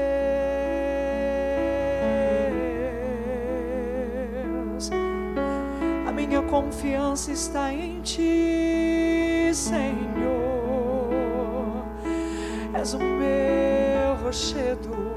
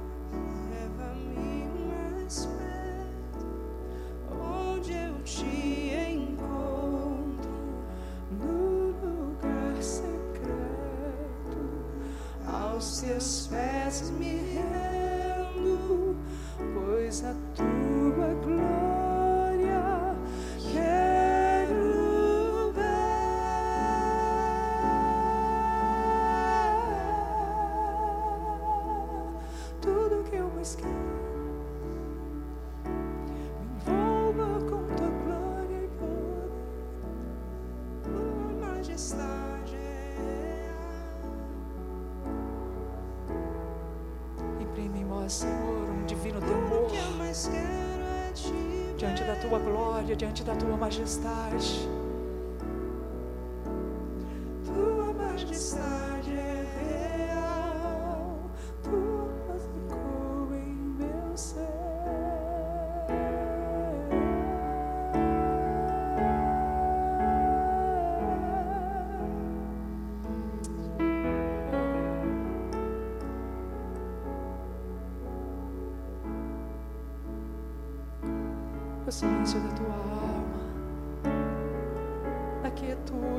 Ser.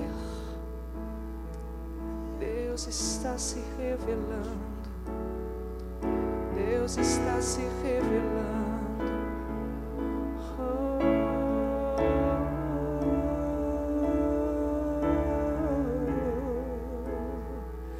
Deus está se revelando. Deus está se revelando.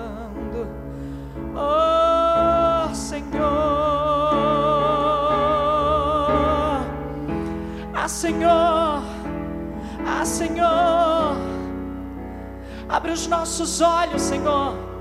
Ajuda-nos a abrir os olhos, Senhor, as portas dos nossos olhos, para enxergar a tua majestade e nos rendermos diante da tua majestade.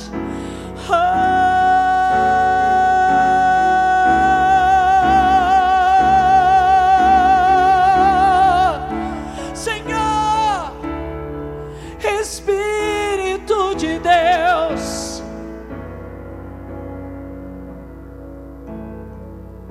promessa cumprida, derramada sobre nós.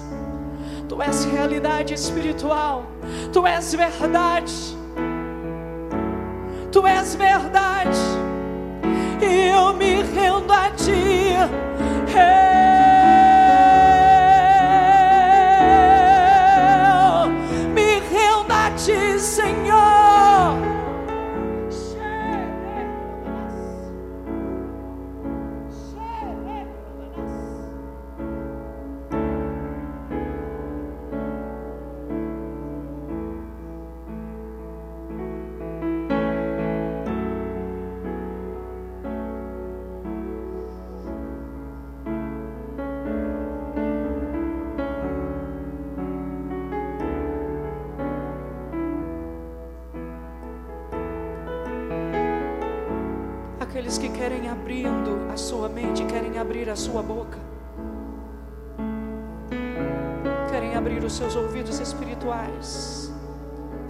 seus olhos abertos espirituais, eu quero convidar você a vir aqui ao altar e se ajoelhar na presença do Eterno, ou permanecer em pé na presença do Eterno, numa atitude de entrega, de rompimento, numa atitude de submissão.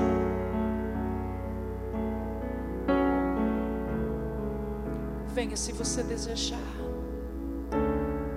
Que diz: Ah, Senhor, a minha mente se abriu a essa verdade. Então eu quero abrir a minha boca diante de Ti neste lugar. Eu quero abrir os meus olhos, Senhor, e enxergar a manifestação da Tua glória neste lugar. Eu quero abrir os meus ouvidos espirituais, Senhor, e ouvir o som do céu. Cheio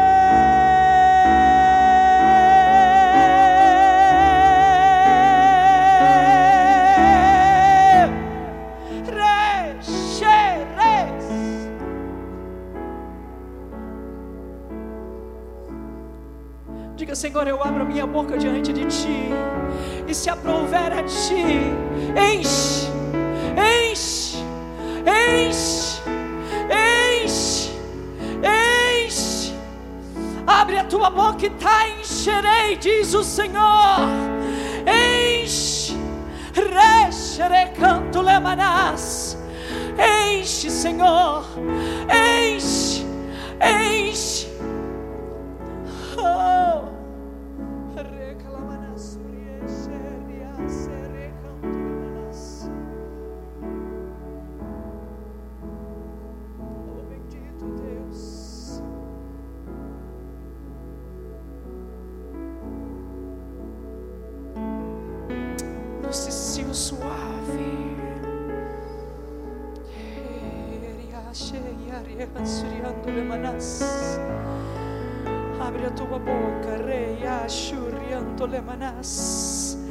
Shekanto lemanas.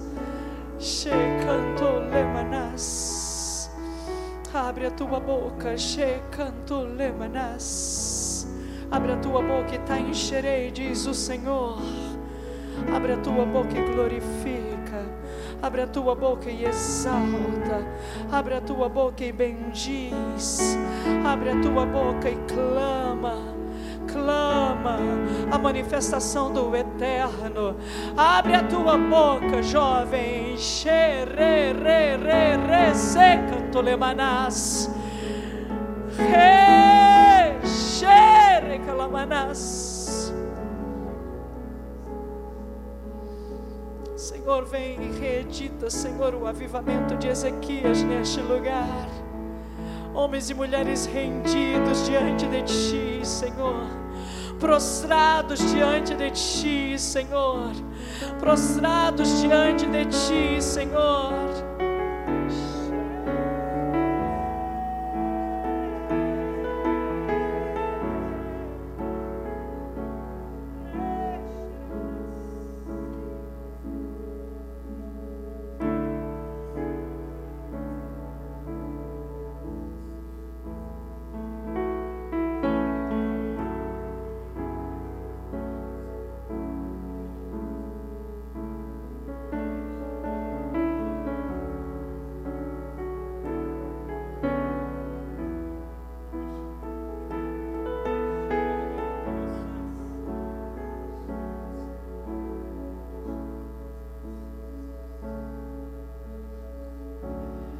Abram os olhos espirituais, Senhor, neste lugar. Povoa, Senhor, a mente desses jovens, Senhor, destes homens e mulheres neste lugar, com visões e revelações, Senhor. Acende a lâmpada, Senhor, sobre a mente deles. Acende a lâmpada, Senhor, sobre a mente deles e delas agora, Senhor. Acende a lâmpada, ah, Senhor, que eles e elas possam entender, finalmente entender que precisam de Ti, que dependem de Ti, que são Teus, que foram comprados pelo sangue de Jesus e que são alvos da promessa cumprida do derramar do Espírito. Acende a lâmpada, acende a lâmpada. Se, canto lemanas. Acende a lâmpada agora na mente, Senhor. Oh, acende a lâmpada na mente agora. Senhor, nós clamamos a Ti, em o nome de Jesus. Da visão, da revelação, da entendimento espiritual. Unção da verdade venha sobre eles agora, em o nome de Jesus, em o nome de Jesus, em o nome de Jesus. Oh! Abre as portas, Senhor, dos ouvidos agora, Senhor. Que eles possam discernir a tua voz dentre tantas vozes nesse mundo. Oh, abre, abre, abre, abre, abre. Abre, Senhor. Daqueles e elas possam ouvir um som do céu agora. Xerecantolemanás. Um som do céu. Um som do céu. Há anjos cantando neste lugar. Som do céu. Oh, som do céu, venha sobre nós. Um som do céu, venha sobre nós. Dá-nos a habilidade de ouvir, Senhor. Dá-nos a habilidade de ouvir. E agora ensina-nos no abrir da nossa boca a, a unirmos a nossa voz, Senhor, com as vozes do teu trono que dizem que tu és o Rei da Glória, tu és o Rei da Glória. Oh. Xere, xere, canto lemanas. Tu és o Rei da Glória, tu és o Rei da Glória, tu és o Rei da Glória. Xere, re, re,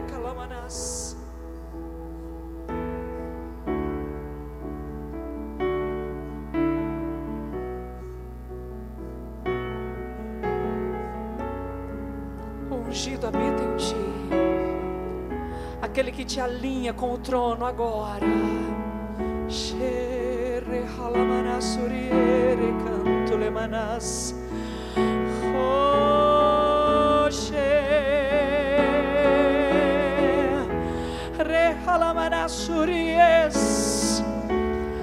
Oh, tu és, tu és, tu és. Adore aquele que é, adore aquele que é.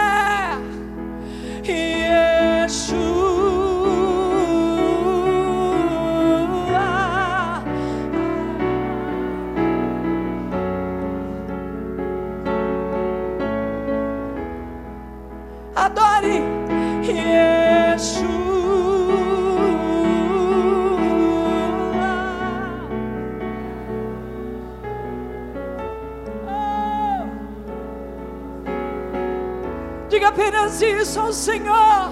Yeshua. Abre a tua boca, abre a tua boca e exalta. Bendiz. Abre a tua boca, Yeshua.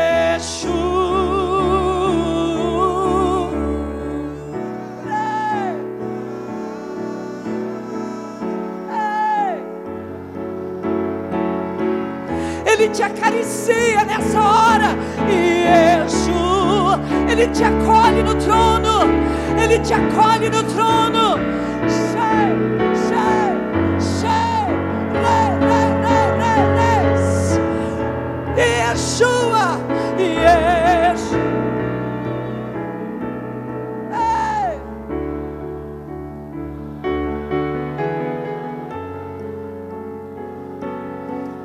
Quantos conseguem perceber que Ele estendeu a mão na sua direção? Diga, Yeshua.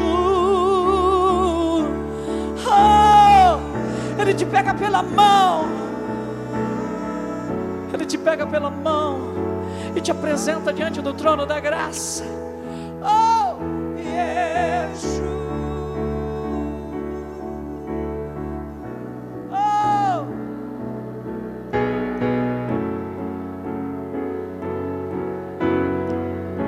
Se você pudesse colocar em pé e declarar Yeshua.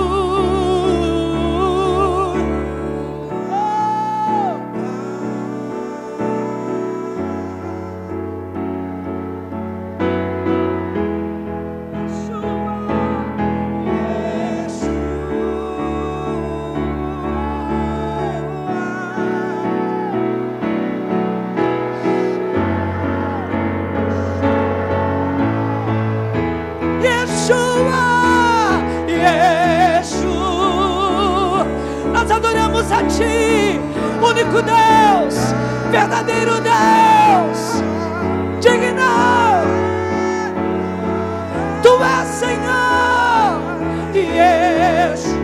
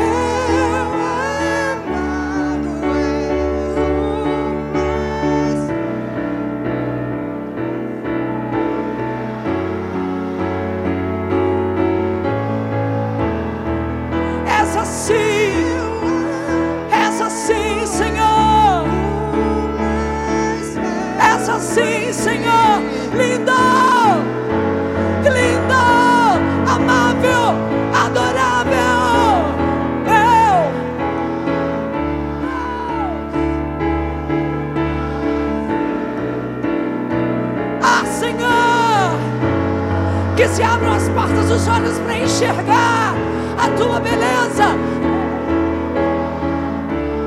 Ah. Oh. Essa sim, Senhor. Diga, meu amado.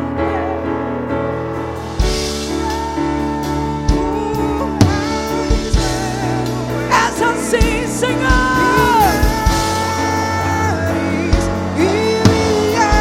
meu amado. Meu amado. É. Te amo, Deus.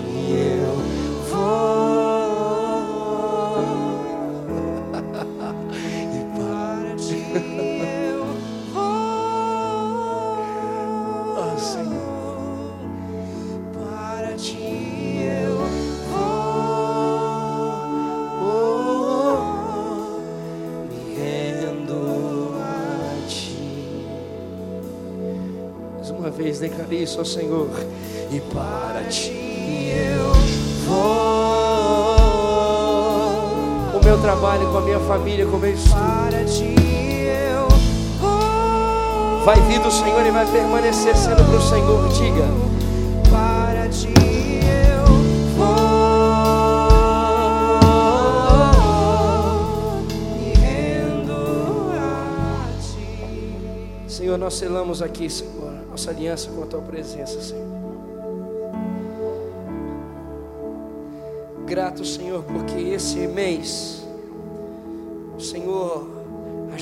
nosso coração, Senhor. Esse mês o Senhor ajustou o nosso coração, Pai. Esse mês o Senhor soprou sobre nós do teu espírito, Senhor. E o que nos consola é que isso não vai parar. O que nos consola é que homem nenhum consegue parar, Senhor, o sopro do teu espírito. Que projeto humano, ou igreja, ou denominação que for, não consegue parar, Senhor, o teu Espírito Santo soprar. Então, Senhor, nós queremos continuar recebendo o teu Espírito, para que genuinamente, Senhor, a nossa geração desfrute de um avivamento.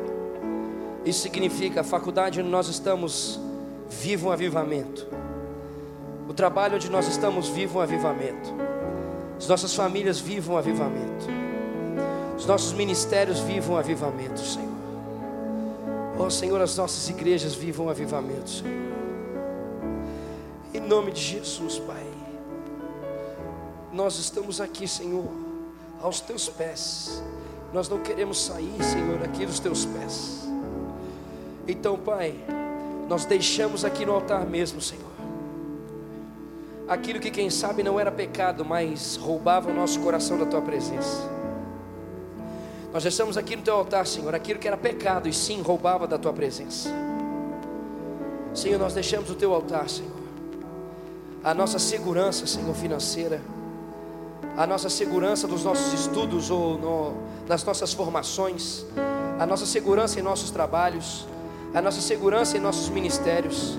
Nós deixamos aqui no teu altar, Senhor. Nós dizemos, Senhor, isso aqui não nos sustenta, quem nos sustenta é o Senhor. Os nossos relacionamentos, a nossa família, Senhor, nós deixamos aqui no teu altar, Senhor. E nós assumimos isso, declaramos: quem nos sustenta é o Senhor. Nós colocamos aqui no altar, Deus. E aqui, Senhor, nós declaramos mesmo que nós não temos mais para onde voltar, nós vamos permanecer na tua presença. Nós deixamos aqui, nós não vamos mais voltar a essas coisas. Nós não vamos voltar mais a essas coisas, Senhor, que nos deixavam, Senhor, ou que nos prendiam, que nos roubavam, Senhor. Não por elas, mas por causa do nosso coração em relação a elas. Senhor, deixamos aqui, Senhor, no teu altar, Pai. E nos levantamos mesmo, Senhor, por meio do teu Espírito Santo para dizer: sopra o teu caminho sobre nós, e nós vamos seguir os teus passos. Nós vamos seguir aonde o Senhor está dizendo, Senhor. Nós vamos fazer do seu jeito, nós vamos andar do teu jeito. Nós vamos chorar, nós vamos gemer, Senhor. Nós vamos gritar, Senhor. Que nada e ninguém sustenta mais do que a tua presença. Nós afirmamos uma aliança com a tua presença, Senhor. Em nome de Jesus, nos entregamos por inteiro, Senhor, e declaramos que nada mais vai roubar a tua glória, Senhor. Nada mais vai roubar, Senhor, a tua atenção, Senhor. Nada mais vai roubar, Senhor, a tua presença, Senhor, e o anseio da tua presença, Senhor. Em nome de Jesus, Pai. Como juventude, Senhor, nós, nós declaramos aqui que te ouvimos e te obedeceremos. Não na nossa força, mas por meio do Espírito Santo que habita em nós porque por Ele é possível andar e viver Cristo Jesus. Então nós assumimos isso aqui, Senhor, nessa noite. E que comece agora, Senhor. Ao sairmos daqui, Senhor, e voltarmos aos nossos lugares, as conversas mudem, forma de falar das pessoas mudem. Ao Senhor voltarmos para o nosso lugar, a forma de, de falar da igreja mude. A forma, Senhor, de falar do emprego mude. A forma de falar das pessoas mude. Em nome de Jesus, Pai. A forma de olhar as coisas ao redor mude. Em nome de Jesus, nós falamos isso aqui, declaramos, estamos deixando no altar. Não é mais do nosso jeito, da nossa vontade, do, do jeito que nós entendemos, é do teu jeito, conforme está escrito na tua palavra. Então, Senhor, nós vamos declarar o que está escrito na tua palavra. Nós vamos declarar a tua palavra sobre a nossa família, a tua palavra sobre o nosso trabalho, sobre a nossa faculdade, sobre os ministérios, sobre a igreja, o que for, a tua palavra, o que está escrito na tua palavra. É isso que nós vamos declarar, Deus. E é isso que vai permanecer nos nossos corações, Deus. Liberta-nos de nós. Liberta-nos de nós, Senhor. Liberta-nos de nós, Senhor. Estamos aqui, Senhor, disponíveis, dispostos e convictos da nova vida em tua presença, Senhor. Da aliança que fizemos aqui, Senhor, de alegrar o teu coração.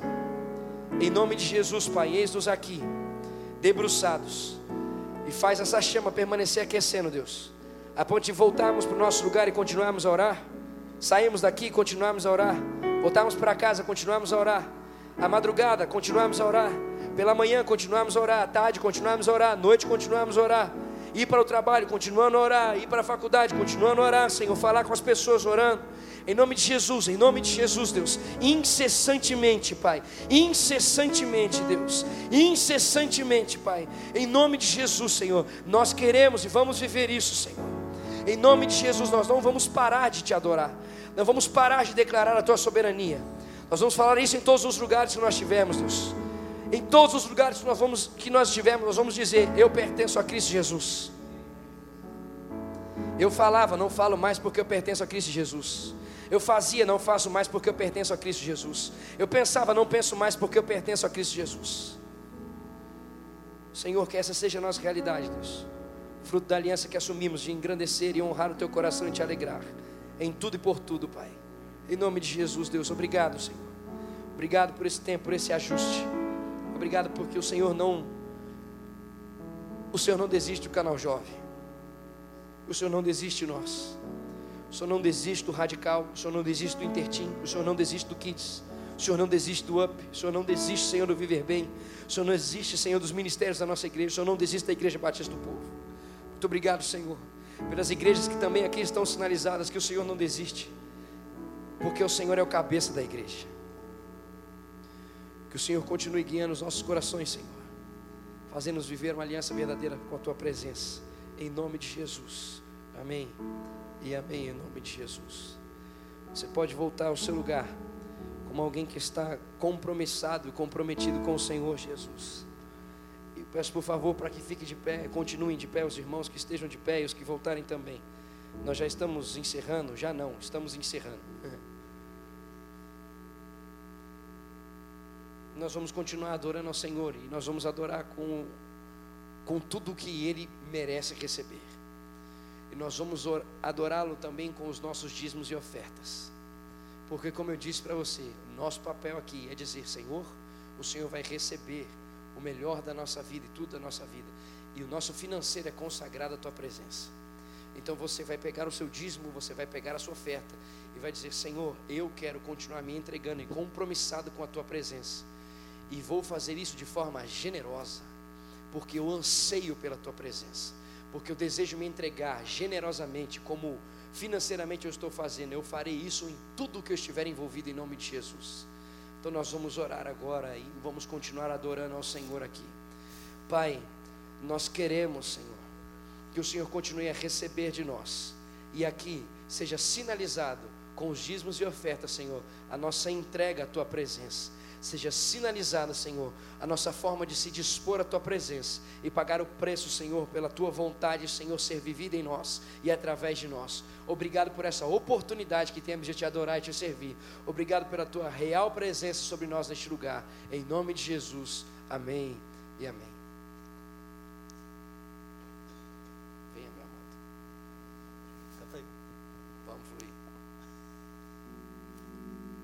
Já sabe?